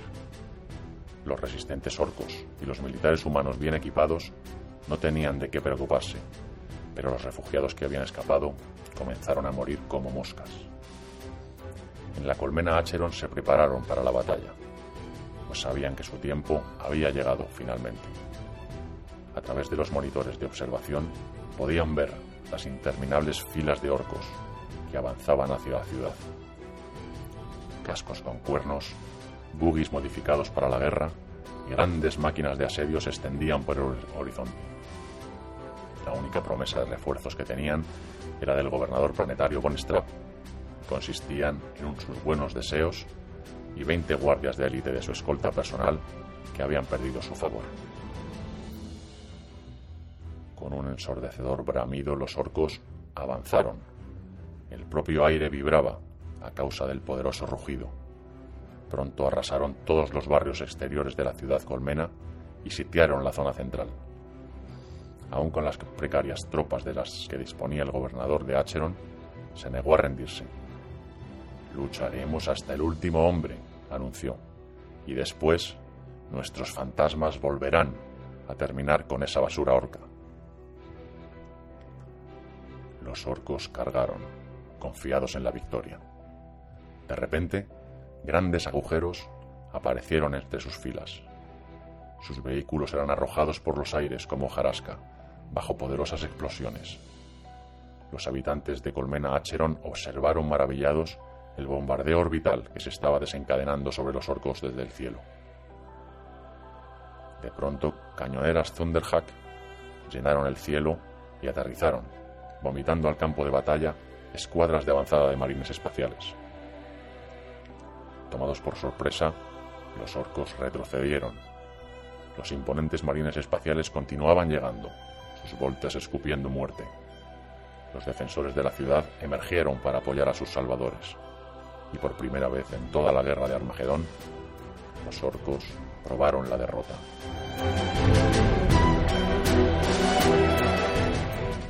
Tras aquello, una fuerza de rescate, encabezada por marines especiales de los salamandras, los ultramarines y los ángeles sangrientos, marcharon hacia el norte en un esfuerzo por socorrer a la asediada colmena Hades. Justo en el momento en que los marines espaciales se abrían paso entre las líneas orcas, la colmena Hades cayó. Los orcos atestaban las calles, las últimas puertas eran voladas y la lucha llegaba a todos los rincones. En aquellas últimas horas, la lucha fue sangrienta y mortal, mientras la batalla se extendía hasta las últimas zonas seguras de la ciudad. El comisario Jarrick fue uno de los pocos supervivientes.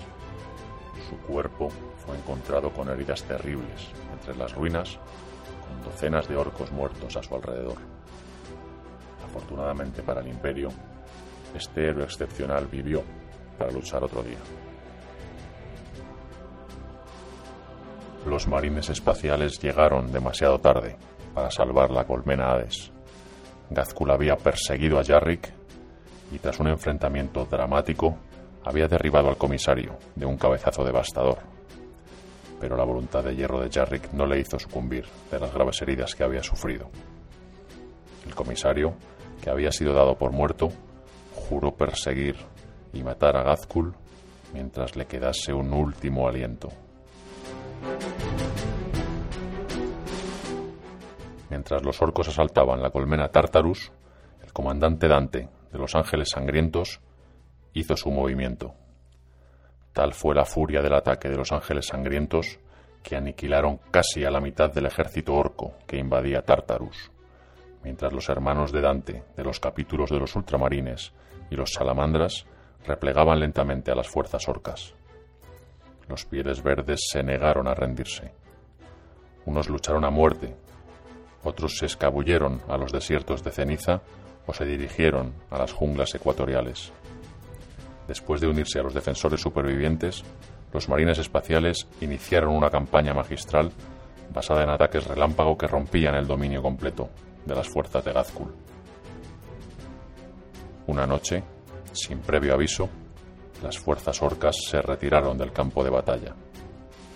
Por la mañana, en los desiertos de ceniza solo quedaban los cadáveres de los compañeros caídos en combate. En las profundidades de las junglas ecuatoriales y en las ruinas de las colmenas destruidas, los orcos empezaron a reproducirse. La mayor parte de Armagedón estaba en ruinas, pero la Segunda Guerra era tan solo un preludio de la destrucción que se avecinaba.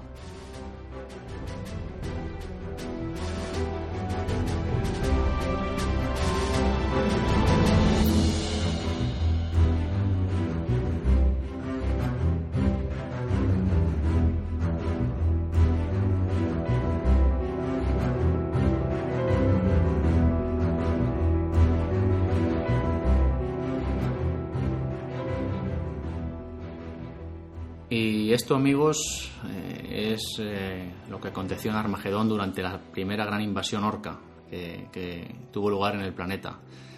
En la que, bueno, tras la heroica defensa, los orcos finalmente fueron expulsados.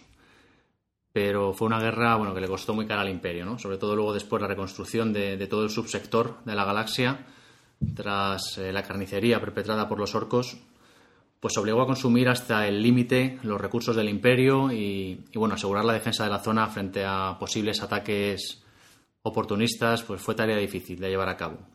Para las ya de por sí diezmadas fuerzas imperiales. Y luego sin olvidar todas las, las esporas que habían soltado los cuerpos de los orcos, ¿no? Claro, Eh, luego se quedaron allí en las selvas. es- claro, es- eso ya el, planeta está plagado de orcos hasta, hasta que lo consigan eliminar de alguna manera. Que de hecho, de hecho ahora cuando empecemos a hablar de la Tercera Guerra, pues todos esos orcos que quedaron ahí latentes, ¿no? En- pues también salieron. Claro, También- eh, orcos primitivos que en cuanto oyeron, en cuanto sintieron la, la llamada de la guerra fuera, en la invasión de, de Grazkul, ¿no? Pues, pues, pues eso, se vieron atraídos y empezaron a salir con, en hordas desde las, las junglas y, y todos los sitios recónditos de, Mm. de Armagedón. Y la Tercera Guerra empezó, bueno, empezó como una eh, enorme batalla espacial realmente, ¿no? Porque fue gran parte de esta, de esta guerra se jugó en, en el espacio.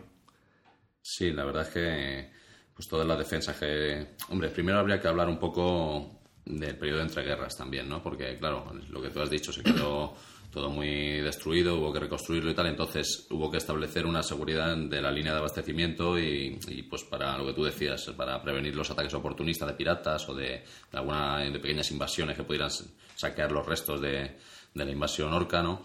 y para ello se envió pues a, a un acorazado imperial ¿no? de la clase Apocalipsis que fue muy, muy famoso en esa época, que se llamaba el Triunfo, pues porque estuvo patrullando toda la zona y defendiendo todas esas líneas y todo y manteniendo todo el sistema a salvo durante todo ese periodo de entreguerras. Y luego a ese, a ese, a ese acorazado es- se, se le unieron pues refuerzos de la flota imperial ¿no? al, al mando del almirante Parol, que, Que vino con otro acorazado, ¿no? El- Vino con, con su nave insignia, que era su voluntad, y tres escuadrones de, de cruceros de primera línea, ¿no? Entonces, con eso ya pues aseguraron, aseguraron un poco todo lo que es el, el espacio, el subsector, el Armagedón. subsector de Armagedón, sí. Y pues eso, pues cuando entraron los, los orcos, lo primero en detectarlo fue una estación remota que tenían para, para ese motivo, precisamente, para, para detectar la llegada de, Que además creo que llevaba el nombre del comandante Dante. Sí, sí, la estación Dante, ¿no? Entonces, en cuanto notaron que. Me parece que le dio tiempo a mandar un mensaje, pero vamos, aún así notaron que las comunicaciones se cortaron, ¿no? O sea, las destruyeron y, ya sabían que venía, venía en la tercera, la segunda intentona. Pero bueno, mucho antes de todo esto, eh, porque claro, vamos, hay que tener en cuenta que desde que acaba la Segunda Guerra de Armagedón, es a mediados del siglo, hasta que empieza esta tercera, que es en el año nove- 998, del milenio 41, pues pasan casi 50 años, ¿no? Y durante estos 50 años, pues también pasan cosas, ¿no? Interesantes con, con Gazkul. Eh, pero bueno, después de huir de Armagedón, al final de la Segunda Guerra, eh, Gazkul huye al sector Gólgota, donde bueno comienza a reunir fuerzas una vez más y aprovechar pues un poco lo que había aprendido en su primera invasión a Armagedón, ¿no? Eh, Sí, porque decía que los dioses orcos se lo habían, le habían Sí. revelado que tenía que aprender sobre su enemigo para ganar, ¿no? efectivamente. No Entonces, que es un iluminado. el profeta del Waj. Entonces, en estos años, Gazkus se alió con, con el señor de la guerra Nazdrej Ug Urgrup, que bueno, combinó fuerzas con él para, para efectuar un asalto planetario al planeta imperial Piscina 4. Eh, pero bueno, realmente más que una invasión eh, se, se trataba un poco de un experimento, ¿no? Era un poco para tantear. Y Para- además, Sí, para probar una tecnología ¿no? nueva que había conseguido ese caudillo.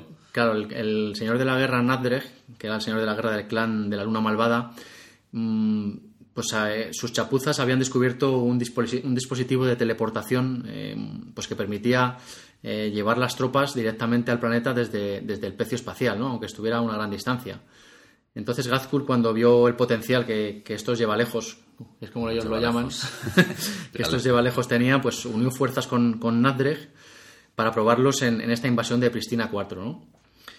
Eh, y la verdad es que las fuerzas imperiales de Pristina 4 pues, fueron cogidas totalmente por sorpresa y el, el- el planeta pues cayó ante los orcos de manera fulminante casi, ¿no? Eh, al Sí, principio. sí. Eh, Si no llega a ser porque había un capítulo de Ángeles Oscuros, creo que eran, ¿no? Sí, Eh, entonces nada más que la, la presencia de los, de los ángeles oscuros, bueno, pues al final salvó Pristina 4 de ser invadida totalmente por los orcos.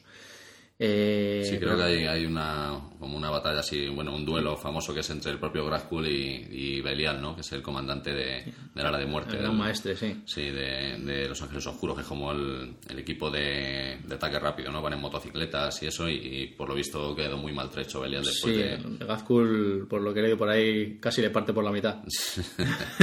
bueno, total, que al final consiguieron repeler este ataque orco.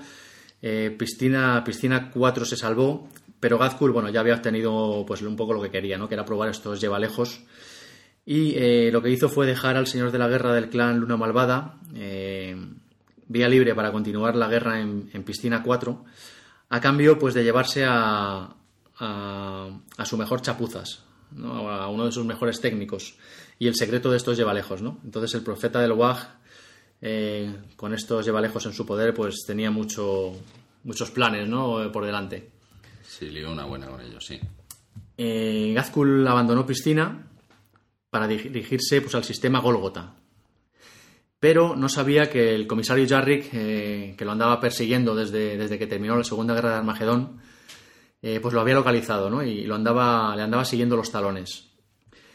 Eh, Golgota es un planeta minero, rico en materiales, y el señor de la guerra orco, bueno, pues pretendía saltar eh, el planeta y convertirlo en pues una fábrica privada de munición gigante, ¿no? Donde preparar este segundo WAG que tenía en mente para lanzarlo sobre Armagedón. Y bueno, pues usando estos llevalejos eh, nuevos que tenía para efectuar una serie de ataques relámpago, pues Gazkul rápidamente inició la batalla de invasión de, de Golgota y rápidamente, bueno, pues superó a los defensores del, planeta. En cuestión de semanas, eh, el poder de, la fuerza orca de Gazkul pues había convertido en ruinas la defensa, las defensas del planeta. Sí, incluso cuando Jarrick desembarcó en el planeta no para en busca de, de con una, con una división de de Bane Blades. de Blades no ahí a saco a por él. Sí además él iba con eh, bueno el comisario Jarrick va tiene un Bane Blade personalizado no así una especie de tuneado. la, fortaleza de la arrogancia creo que se llama. Bueno pues iba con este Bane Blade y otra y otros cuantos no sí, intentó encontrar pues la cabeza de, de la Hydra como si dijéramos no la cabeza de del ejército, que era el propio Graskul, y, decapitarlo ¿no? antes de que pudiera Sí, intentó darle caza, eh, rodearle y separarle del ejército y darle caza, pero bueno, eh, pronto se vio superado y rodeado y, bueno, Jarrick fue herido gravemente y hecho prisionero ¿no? por, por Gazkul. Entonces, bueno, pues tras unas cuantas semanas de tortura, eh, finalmente Gazkul decidió que Jarrick era un enemigo demasiado bueno como para desperdiciarlo de aquella manera y, eh, y, cogió, lo liberó de las mazmorras y lo dejó libre. Sí, bueno, de eso hay, hay varias versiones. Luego hay otros que dicen que se escapó en realidad, pero la que difunde Graskul seguramente sea esa. Sí, bueno, según él lo dejó libre porque quería que su vuelta a Armagedón eh, tener un buen combate, ¿no? Entonces quería que, quería que Jarrick estuviera allí eh, organizando la defensa. Y, bueno, pues eh, quería, después de 50 años eh, rumiando este plan de venganza, quería tener allí una buena pelea, ¿no? a Jarrick para que le diera una buena... Al fin y al cabo es lo que, lo que persigue, lo que más le gusta a los orcos. una buena pelea. y bueno, pues llega el momento de la vuelta de los orcos a Armagedón, después de, toda esta, de todos estos periplos, ¿no? De todos estos años. Casi 50 años después, los orcos vuelven a Armagedón para desencadenar una invasión, bueno, pues que haría que la anterior fuera casi un juego de niños, ¿no? Pero antes de comenzar a hablar de Armagedón, me gustaría. Eh, o sea, de, hablar de la Tercera Guerra, me gustaría sacar a relucir la figura de Hermann von Straub, que nos hemos olvidado de ella, el infame gobernador planetario, cuya. Sí, aparece también por la Tercera Guerra. Cuya incompetencia casi le cuesta agarrar al imperio, ¿no? Eh, ¿Qué fue de von Straub cuando terminó la Segunda Guerra? Pues vamos a contarlo un poquillo, ¿no? Porque ahora también va a aparecer. Entonces, eh, cuando en la última parte de la Segunda Guerra, por Armagedón, que ya hemos narrado, los marines espaciales llegan a socorrer a Armagedón al mando del comandante Dante, pues el señor del capítulo de Los Ángeles Sangrientos eh, toma el mando de la defensa planetaria y ordena fulminantemente el arresto de Von hasta que llegara el momento pues, de llevarlo a juicio. Pero bueno, durante la reclusión de Von y aprovechando un poco el caos ¿no? de todo este final de la guerra, pues Von consigue escapar a bordo de un Land Speeder que roba y más adelante, pues el Land Speeder será encontrado destrozado, pero el cuerpo de Von pues nunca llegó a encontrarse, ¿no? Sí, un Land Speeder, para pues, si alguien que no lo sabe, es como una pequeña aeronave así que vuela, que vuela a ras de suelo, ¿no? a unos metros del suelo, y es muy rápida, muy... Es un vehículo de los marines espaciales. Sí, sobre todo de ataque rápido y de exploración. Pero bueno, pues desde ese momento ya nunca se supo más de él, pero la infamia de este personaje, pues bueno, no termina ahí, ¿no? Casi 50 años después, cuando se desata esta tercera invasión de Armagedón, eh, es cuando Von cometerá pues, el peor de sus crímenes realmente, ¿no? porque Von se infiltra en la colmena Acheron, en medio de la guerra, y se alía con los orcos. Eh, con la ayuda de unos pocos partidarios, sabotea los sistemas de energía de la colmena Acheron y deja entrar a los orcos a través de, túneles secretos. Entonces, bueno, la colmena Acheron pues cae en pocas horas gracias a esta traición y con la ayuda de los orcos, pues Von eh, asume el mando de la colmena. Se declara el señor total por la gracia de Dios. Sí, apelando a su derecho divino de nacimiento de gobernar Armagedón. Y bueno, pues pelotones de orcos se encargan de hacer callar cualquier oposición, mientras, bueno, parte de la vieja nobleza de Acheron, eh, algunos de ellos asustados por las posibles represalias y otros tratando de, pues de mantener sus privilegios, pues le dan apoyo, ¿no? Y desde Acheron, bueno, pues Von Straub llama a la rebelión contra el imperio, eh, pero bueno, la llegada de tropas imperiales a Colmena Acheron desata una especie de guerra civil entre partidarios del imperio y, y partidarios de Von Straub, apoyados por los orcos. Y bueno, pues finalmente el destino de Von Straub es morir a manos de la decimotercera Legión Penal de los Salvajes del Coronel Schaffer, cuando estos se infiltran hasta donde Von Straub se esconde. Sí, una, Legión Penal pues es que pues, por ciertos crímenes en casi todos los planetas no pues se hacen legiones penales y el juez los condena a, dar servicios a, servir en la Guardia Imperial pues hasta, hasta morir, vamos, no, o mm. sea... Sí, entre los batallones penales, eh, bueno, este de la, decimotercera de los salvajes de Schaffer es de las más famosas del universo de Warhammer 40.000, ¿no? Eh, hmm. Es una escuadra de, desesperados que destaca sobre las demás, ¿no? Se trata de, bueno, los llaman los condenados de Schaffer o los salvajes de Schaffer o los, los de la última oportunidad, ¿no? Eh, estos son personajes que han sido indultados de, indultados de sus penas de muerte pues gracias a que poseen algún tipo de talento especial o alguna especie de habilidad asesina, ¿no? Sí. Eh, y, bueno, la, verdad es que la reputación del coronel Schaffer hace que muchos convictos eh, prefieran la muerte a ser destinados a, su batallón a veces, ¿no? Nada ni nadie escapa al coronel Schaffer y bueno, se sabe que mantiene incluso contactos regulares con, con otros coroneles penales, con gobernadores planetarios, comandantes de la guardia Incluso se sabe que tiene contactos que llegan a las altas esferas de la Adeptus Mechanicus y de la Inquisición, ¿no? Tiene buenos, buenos contactos, ¿no? Entonces, eh, bueno, Schaffer encabezó una de estas escuadras en una incursión suicida, eh, pues para eliminar a Von Straub, ¿no? Y Sí, bueno, esto es, en realidad es un, un, hecho menor de la guerra, ¿no? Dentro sí, de la bueno, sí, sí, sí, nada, no tiene, no tiene de importancia, pero bueno, quería dejar, dejar constancia del personaje este que hemos hablado de antes. Es interesante ver, ver lo que ocurrió con él, sí. Sí, no, la verdad es que aquí el universo de Warhammer 40.000 es tan rico que rey de tú de Tolkien en la Tierra Media, ¿eh? Empiezas a tirarle del hilo y no acabas nunca. Además, lo bueno de esto, sobre todo enfocado un poco a las partidas, eso es que te permite inventarte cualquier contexto, cualquier, incluso dentro de esta guerra de Armagedón que nosotros ahora estamos narrando un poco, entre comillas, con el relato oficial, ¿no? Pues tú tienes totalmente la libertad de crearte nuevas batallas, nuevos, nuevas situaciones, nuevos hechos que ocurrieron en esa guerra y, y ponerlas en práctica en el tablero de juego, ¿no? Mm. Es lo, bonito de, ese juego, de, de ese wargame.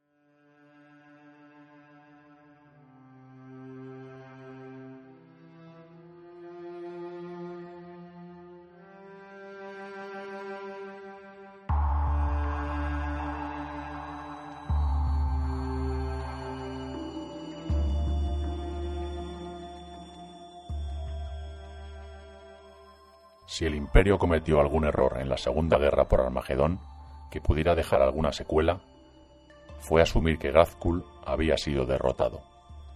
Estaba muy lejos de la realidad. El día de la fiesta de la ascensión del emperador, 57 años después de la primera invasión orca, las hordas de Gazkul volvieron a desembarcar en Armagedón. Había empezado la mayor de todas las guerras por el planeta. Esta vez los defensores de Armagedón estaban mejor preparados que en las invasiones anteriores. Desafortunadamente para ellos, Gazkul también lo estaba. A la cabeza de un Wag orco muchísimo más grande que cualquiera que hubiera visto anteriormente la galaxia, Gazkul fue capaz de destruir la flota defensora imperial y desembarcar sus fuerzas por toda la superficie de Armagedón. Estalló una batalla cuya ferocidad no tenía precedente ciudades colmena enteras fueron destruidas por asteroides lanzados contra la superficie desde pecios espaciales en órbita. Los cielos sulfurosos de Armagedón fueron surcados por miles de aeronaves que combatían por la supremacía aérea, mientras en tierra las sordas orcas invasoras se enfrentaban a los ejércitos de la Guardia Imperial. Tal fue el tamaño y la enormidad de esta última guerra que ninguno de los dos bandos conseguía obtener ventaja. Las ciudades colmena habían caído y habían sido retomadas. Millones de orcos y guerreros imperiales habían muerto, pero la guerra continuaba, sin verse un final. Armagedón fue consumida por la batalla planetaria más grande que jamás se había visto.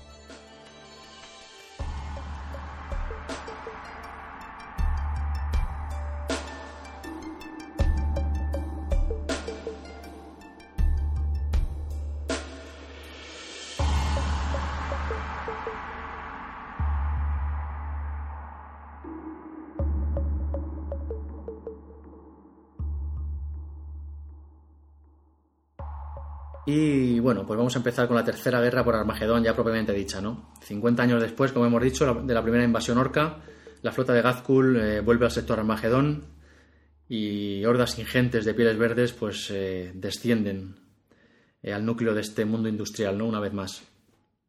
los ejércitos que Gazkul había reunido, bueno, eran tan poderosos que según el propio Gazkul, la flota orca superaba a la, a la antigua de la segunda invasión en una proporción de 6 a 1 o sea que, bueno, si la segunda ya fue tremenda, imaginaros, ¿no? Lo que, lo que se venía encima en esta tercera guerra de Armagedón. Eh, y bueno, los cruceros orcos mata muchos, efectuaron ataques suicidas contra el bloqueo imperial eh, en el espacio, bueno, con una ferocidad inusitada, ¿no? Eh, la, verdad es que incluso los orcos perdían una docena de, naves por cada crucero imperial que, abatido, ¿no? Pero bueno. Sí, bueno, hay, no hay que olvidar pues que la tecnología Orca es muy inferior a la imperial normalmente, ¿no? Mm. Un crucero imperial tiene mucha más maniobrabilidad, más control, más potencia de fuego. Mm. Sí, pero bueno, eran, eran los superaban en número brutal, claro. Entonces al final se ven se ven rebasados por esa superioridad numérica y no les queda otra que, retirarse, ¿no? Y, guardar sus fuerzas para siguientes batallas y mm. para darle un poco de logística a lo que son las tropas de tierra, ¿no? Que luego es para lo que principalmente después de este primer enfrentamiento se utilizó la Armada en, en esta tercera guerra, ¿no? Sí, el almirante Parol parece ser que recibió un comunicado de Jarrick eh, advirtiéndole de que venían tres flotas orcas más de refuerzos y bueno, finalmente dejaron las naves para, para como tú dices, apoyo, ¿no? Sí. Eh, las flotas combinadas de Gazkul y sus aliados parece ser que superaban las 2.000 naves y al menos había 12 pecios espaciales Eh, bueno, el mayor número en asaltar un planeta del Imperio hasta la fecha, ¿no? Desde que hay memoria. Si, lo enfrentas a, a lo mejor 20 naves imperiales que tenían en el sector, o 30 o 40 o así, o sea, un número irrisorio en comparación, pues vemos que, no tenía ninguna posibilidad. Mm. Además, había también en la flota orca eh, fortalezas asteroides o, piedros orcos. Sí, que luego tuvieron un eh, gran papel en, en, la lucha. Sí, primero los detectaron a la deriva, detrás de la flota orca y bueno, al principio se preguntaron a ver qué iban a hacer con ellos, ¿no? Luego ahora contaremos lo que pasó con estos piedros, que también fueron, fueron una baza fundamental. Eh, porque estas plataformas, bueno, vienen equipadas con armas pesadas, pero no suponen una amenaza real, ¿no? En los combates a larga distancia. Eh, lo que pasa es que, bueno, como había tantos, pues eh, Jarrick y, el cuartel general imperial pues empezó a sospechar algo raro, ¿no? De, que iban a ser utilizados para algo extraño. Y llegó el desembarco, ¿no? En la superficie del planeta, bueno, las últimas semanas previas a la llegada de los orcos, bueno, pues los defensores empezaron a, prepararse frenéticamente. Las legiones de titanes consagraban sus reactores de plasma. Los regimientos de la Guardia Imperial eh, se atrincheraban y los marines espaciales eh, de más de 20 capítulos que vinieron sus funciones de batalla, ¿no? Sí, que vinieron a defender al Magedón, bueno, pues ocupaban posiciones defensivas, ¿no? Y el último transporte en efectuar un aterrizaje planetario transportaba a la leyenda, ¿no? El comisario Jarrick, el viejo, el viejo de, Armagedón, desembarca en el planeta por primera vez en dos décadas, eh, bueno, ante los gritos entusiastas de la población, y desembarca con su tanque, ¿no? Eh, su Blade, la fortaleza de la arrogancia, que fue el tanque que había utilizado en Golgota, ¿no? como ya hemos contado antes. Sobre lo que has dicho antes de que había 20 capítulos distintos y eso también eh, se debe a que por ese mismo subsector, en ese mismo tiempo, entró una flota tiránida, ¿no? Hubo un ataque tiránido y se destinó una gran una gran cantidad de tropas a toda esa zona del espacio. Entonces, pues tenían más cerca los, los refuerzos de, que, normalmente, ¿no? Como cuando ocurre una invasión en algún subsector. Y bueno, seis semanas después de entrar en el sistema Armagedón, la enorme armada de Gazkul desciende sobre el planeta. La colmena Hades, todavía casi en ruinas por lo que aconteció en la primera guerra orca eh, y símbolo de, la resistencia imperial, pues fue la primera en caer. Toda la colmena y sus habitantes fueron totalmente aniquilados bueno, pues por asteroides gigantes lanzados desde los pecios espaciales en órbita. ¿no? Megatones de rocas impactan en la colmena con la fuerza de millones de, gigantescos martillos, como, como, si de un dios enfurecido se tratase. ¿no?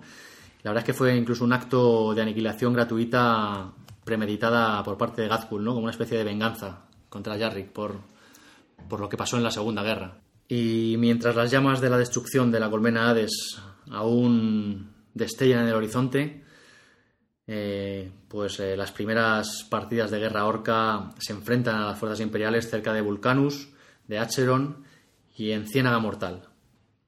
Sí, bueno, el, todos pues este ataque con piedras, ¿no?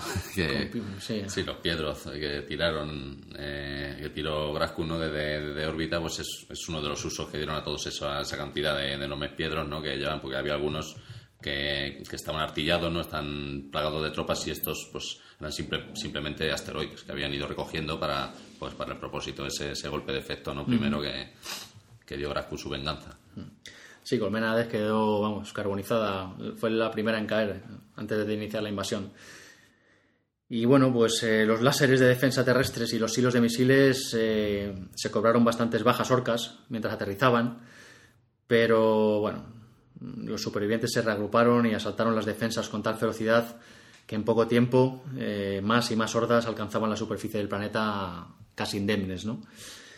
Eh, el cielo de Armagedón, eh, amarillento por el sulfuro, se vio entretejido con miles de estelas serpenteantes, mientras los cazabombarderos orcos combatían a los cazas Thunderbolt imperiales y a los Marauders. En las tribus de orcos, eh, como tú decías antes, nacidas de las esporas sembradas 50 años después, pues salieron de las junglas ecuatoriales para unirse a las hordas de, pieles verdes que llegaban, ¿no? Claro. Y bueno, eh, la colmena Acheron cayó eh, debido a la traición de Bonestrap, que ya hemos contado, contado antes. Mientras, bueno, pues los orcos eh, van extendiendo la guerra por todo Armagedón, ¿no? Como un incendio en el bosque. En muchos lugares los ataques orcos fueron devueltos, ¿no? Fueron repelidos con resolución por la Legión de Acero y sus aliados de, de Adeptus Astartes, pero los orcos, bueno, llegaban en números ingentes, se reagrupaban una y otra vez y volvían a atacar, llevando a las defensas pues hasta el límite. Y mientras las batallas sacudían cada vez más violentamente el planeta, eh, fue cuando Gazkul desató otro de sus elaborados planes, ¿no? Eh, que es lo que comentábamos antes, docenas de grandes fortalezas asteroides encontradas eh, que habían sido avistadas por el almirante Parol, pues empezaron a descender desde órbita. Eran ralentizados por potentes campos de fuerza y estos piedros orcos aterrizaban en las junglas ecuatoriales eh, y a través de todo Armagedón, Primus y Secundus. Sí, y claro, al, depositarse en el suelo, pues se convertían inmediatamente en enormes fortalezas mm. y bastiones que no paraban de salir tropas y además eh, enormemente artillados, ¿no? Con mm. una buena artillería para hacer frente a cualquiera que se acercara o. Sí, ese era el plan. Eh, cada, cada piedro de estos que caía pues era una especie de fortaleza eh, una base de operaciones ¿no? para, para los orcos. Y empezaron a estar eh, sembrados por todo el planeta, claro. Eh, y se empleaban pues para llevar refuerzos, para desembarcar gargantes, artillería pesada, de todo, ¿no? extrañamente, y para asombro de los defensores, estos piedros orcos también aterrizaron en, en, los desiertos de fuego y en las tierras muertas del norte y del sur del continente, ¿no? De Armagedón. Incluso Jarrick se vio confundido con todas estas acciones ya que estas tierras realmente son tierras prohibidas, ¿no? que son inhabitables y carentes de valor estratégico. Supuestamente sí. Claro, pero semanas más tarde se hizo patente la utilidad eh, de, esta, de esta acción cuando cientos de sumergibles orcos aparecieron flotando en las aguas contaminadas eh, de Armagedón y efectuaron eh, bueno, desembarcos de tropas en la, col- la colmena Tempestora, en la colmena Hellrich y bueno, por todo, por todo el continente, ¿no? Sí, son eh, los combates en los muelles de, de Hellbrecht y eso son de Hellrich son, son famosos, ¿no? De cuando la aparición de estos sumergibles, pues que decantaron ya enormemente la, la balanza a favor de, Y bueno, pues eh, realmente la sorpresa es total, ¿no? Cuando del mar eh, salen naves de hierro transportando miles de orcos, ¿no? Tempestora cayó en tan solo unos días y bueno, los orcos también capturaron los muelles de Hellrich de manera fulminante.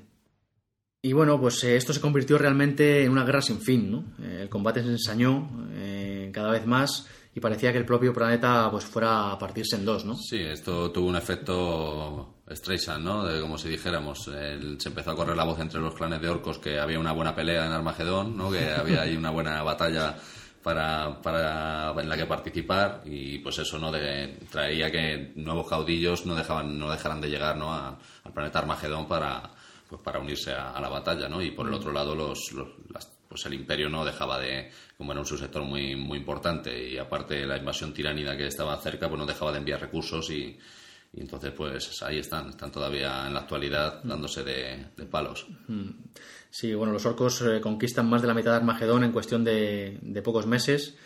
Y como tú dices, los refuerzos aparecen en todas partes, ¿no? Eh, eh, esto se convierte en el concepto de una guerra inacabable, ¿no?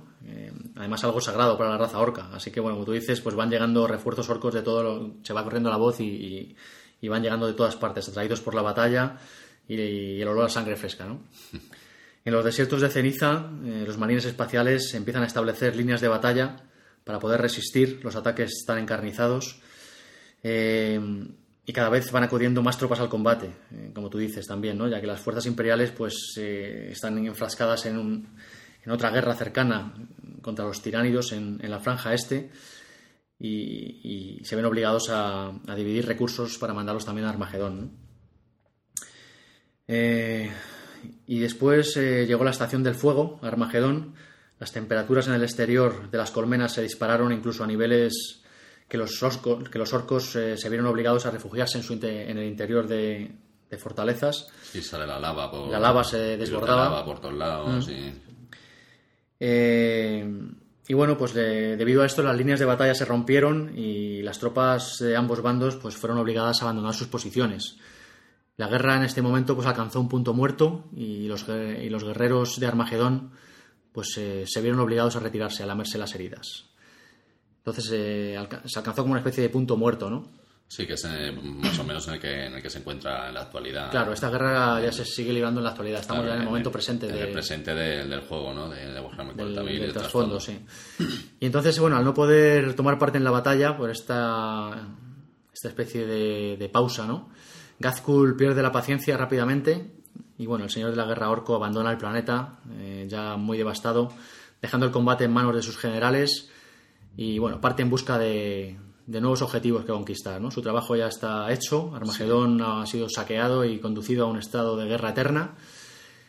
Sí, de, Eh, hecho, de hecho hay noticias de, de bastantes mundos ¿no? que desde entonces han sido saqueados por el propio Graskul. Se debe- claro, como está la estación de, de fuego, no se aburre ahí y dice, vamos, vámonos por ahí a dar Sí. una vuelta. Y bueno, el comisario Jarry, que cuando se entera se disgusta mucho, ¿no? Al comprobar que, que su archienemigo abandona el planeta sin haber resuelto su duelo pendiente. Y bueno, reúne una fuerza de ataque y se une a los templarios negros para emprender eh, la caza, ¿no? Del- de este señor de la guerra orco. Emprende una cruzada para cazar a, a Gazkul Sí, una persecución. y acabar de una vez por todas con esta gran amenaza para el Sí, imperio. luego sucede también algo parecido entre en, en órbita, ¿no? en el espacio, entre el almirante Parol y, y un pecio pues, que extrañamente incluso superaba en, en maniobrabilidad y potencia de fuego a las, a las naves imperiales. ¿no? Un pecio orco, dice. Un pecio orco, entonces claro, el, eh, Parol sospecha que, que Orquímedes, ¿no? el, el gran el gran chapuzas, el gran chapuza de Graskul, ¿no? pues eh, se encuentra dentro de la nave y, tiene lugar una, una persecución porque el pecio al, al ser perseguido por el almirante Parol pues intenta escapar a la disformidad ¿no? y antes y él el almirante intenta alcanzarlo antes de que, de que entre en una apertura disforme ¿no? a la que se dirige Además, eh, el mecánico este, el Orquímedes, parece ser que es- le hacen responsable de, de las, Sí, de los grandes adelantos técnicos que utiliza Gazkul. Ahora, ¿no? si quieres, Eh, hablamos un poco de él. sí. Y, y sí, bueno, y, y Parol pues va persiguiendo a Orquímedes a- hacia esa tormenta diforme, ¿no? Hacia esa apertura en la diformidad. Y finalmente, pues se pierden los dos dentro y nunca más se ha vuelto a saber desde, pues, desde ese hecho qué ha ocurrido con ninguno de los dos, ¿no? Ni, ni Orquímedes ni con, ni con el almirante Parol. Bueno, este tal Orquímedes, como decía, ya que ha salido a, a relucir, hablamos un poquito de él, es uno de, bueno, el más brillante de los mecánicos orcos de, de Gazkul.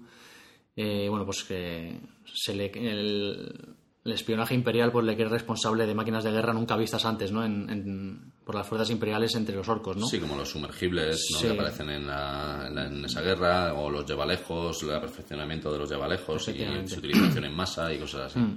Entonces, bueno, pues durante un tiempo se estuvo investigando a ver quién podía estar detrás de estos inventos eh, que reclamaba para sí el propio Gazkul. Y bueno, el Gazkul decía que estaban inspirados en los dioses orcos, ¿no? En Orco y Morco y tal. Pero bueno, pronto los servicios de espionaje descubrieron que entre las tropas del caudillo había un mecánico orco de una habilidad nunca vista, ¿no? Eh, y muy por encima pues de, de los más talentosos orcos, eh, mecánicos orcos vistos hasta la fecha, ¿no? Eh, a este orco se le llamó Orquímedes, además este es el nombre en clave que le Que le asignó el imperio. sí. Eh, y bueno, pues como decías, de sus manos han surgido los teletransportadores, los llevalejos y un montón de artefactos que les han dado gran ventaja tecnológica a los orcos, ¿no?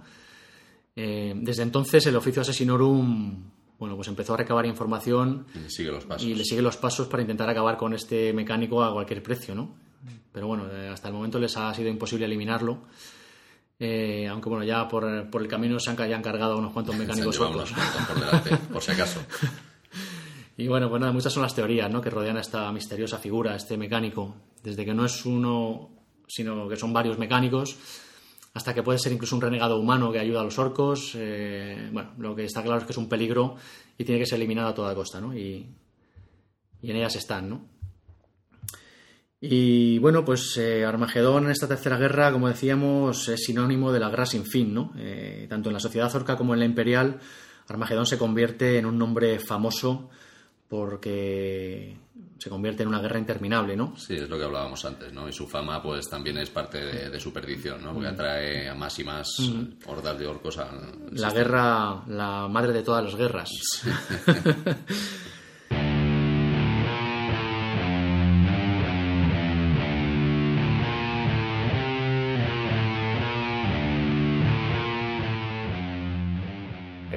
De Armagedón, habéis resistido el pérfido salvajismo de los orcos y ya no hay nada a lo que debáis temer. Alzad bien alto los estandartes negros de la venganza. Ahora es nuestro momento. Última transmisión del comisario Jarrick antes de partir junto a los templarios negros a la cruzada contra Razkul Mag Uruk.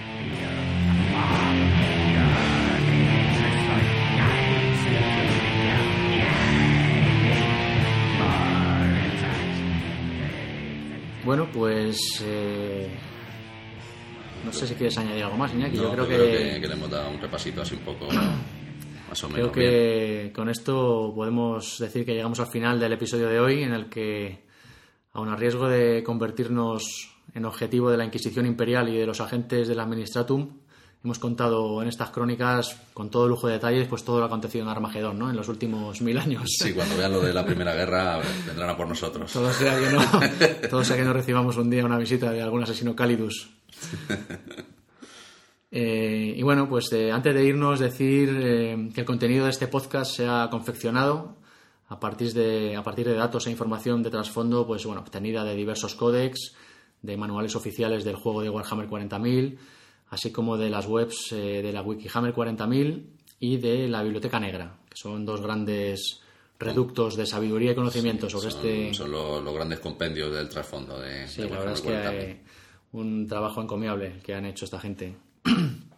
y bueno, pues nada, eh, nos despedimos ya. Ya sabéis que estamos en el blog en www.labibliotecadetrantor.com Nuestro email, labibliotecadetrantor.gmail.com Tenemos grupo de Facebook, en Google Plus y sobre todo en Twitter. el usuario del podcast, arroba Betrantor, el mío personal, arroba Maugan, sustituyendo la primera A por un 4, M4UGAN. Y a Iñaki, bueno, pues eh, que una vez más ha vuelto a acompañarme hoy en esta pequeña aventura, pues podéis encontrarlo también en Twitter con arroba Amoniser, sustituyendo la O por un 0, AMO, o sea, AM0NISER. Nos ha dado con los números. Sí. Eh, y bueno, pues eh, ya sabéis que el podcast está disponible como siempre en iVoox, en iTunes, donde podéis suscribiros cómodamente para recibir los episodios. Y nada más, eh, nos despedimos ya. Muchas gracias, Iñaki. Nada, gracias a ti por invitarme otra vez. Y recordad, amigos, eh, como un viejo general del milenio 41 dijo una vez, solo hay dos tipos de hombres valientes, los que aguantaron el miedo un minuto más y los que no pudieron salir corriendo. Nos escuchamos en el próximo episodio.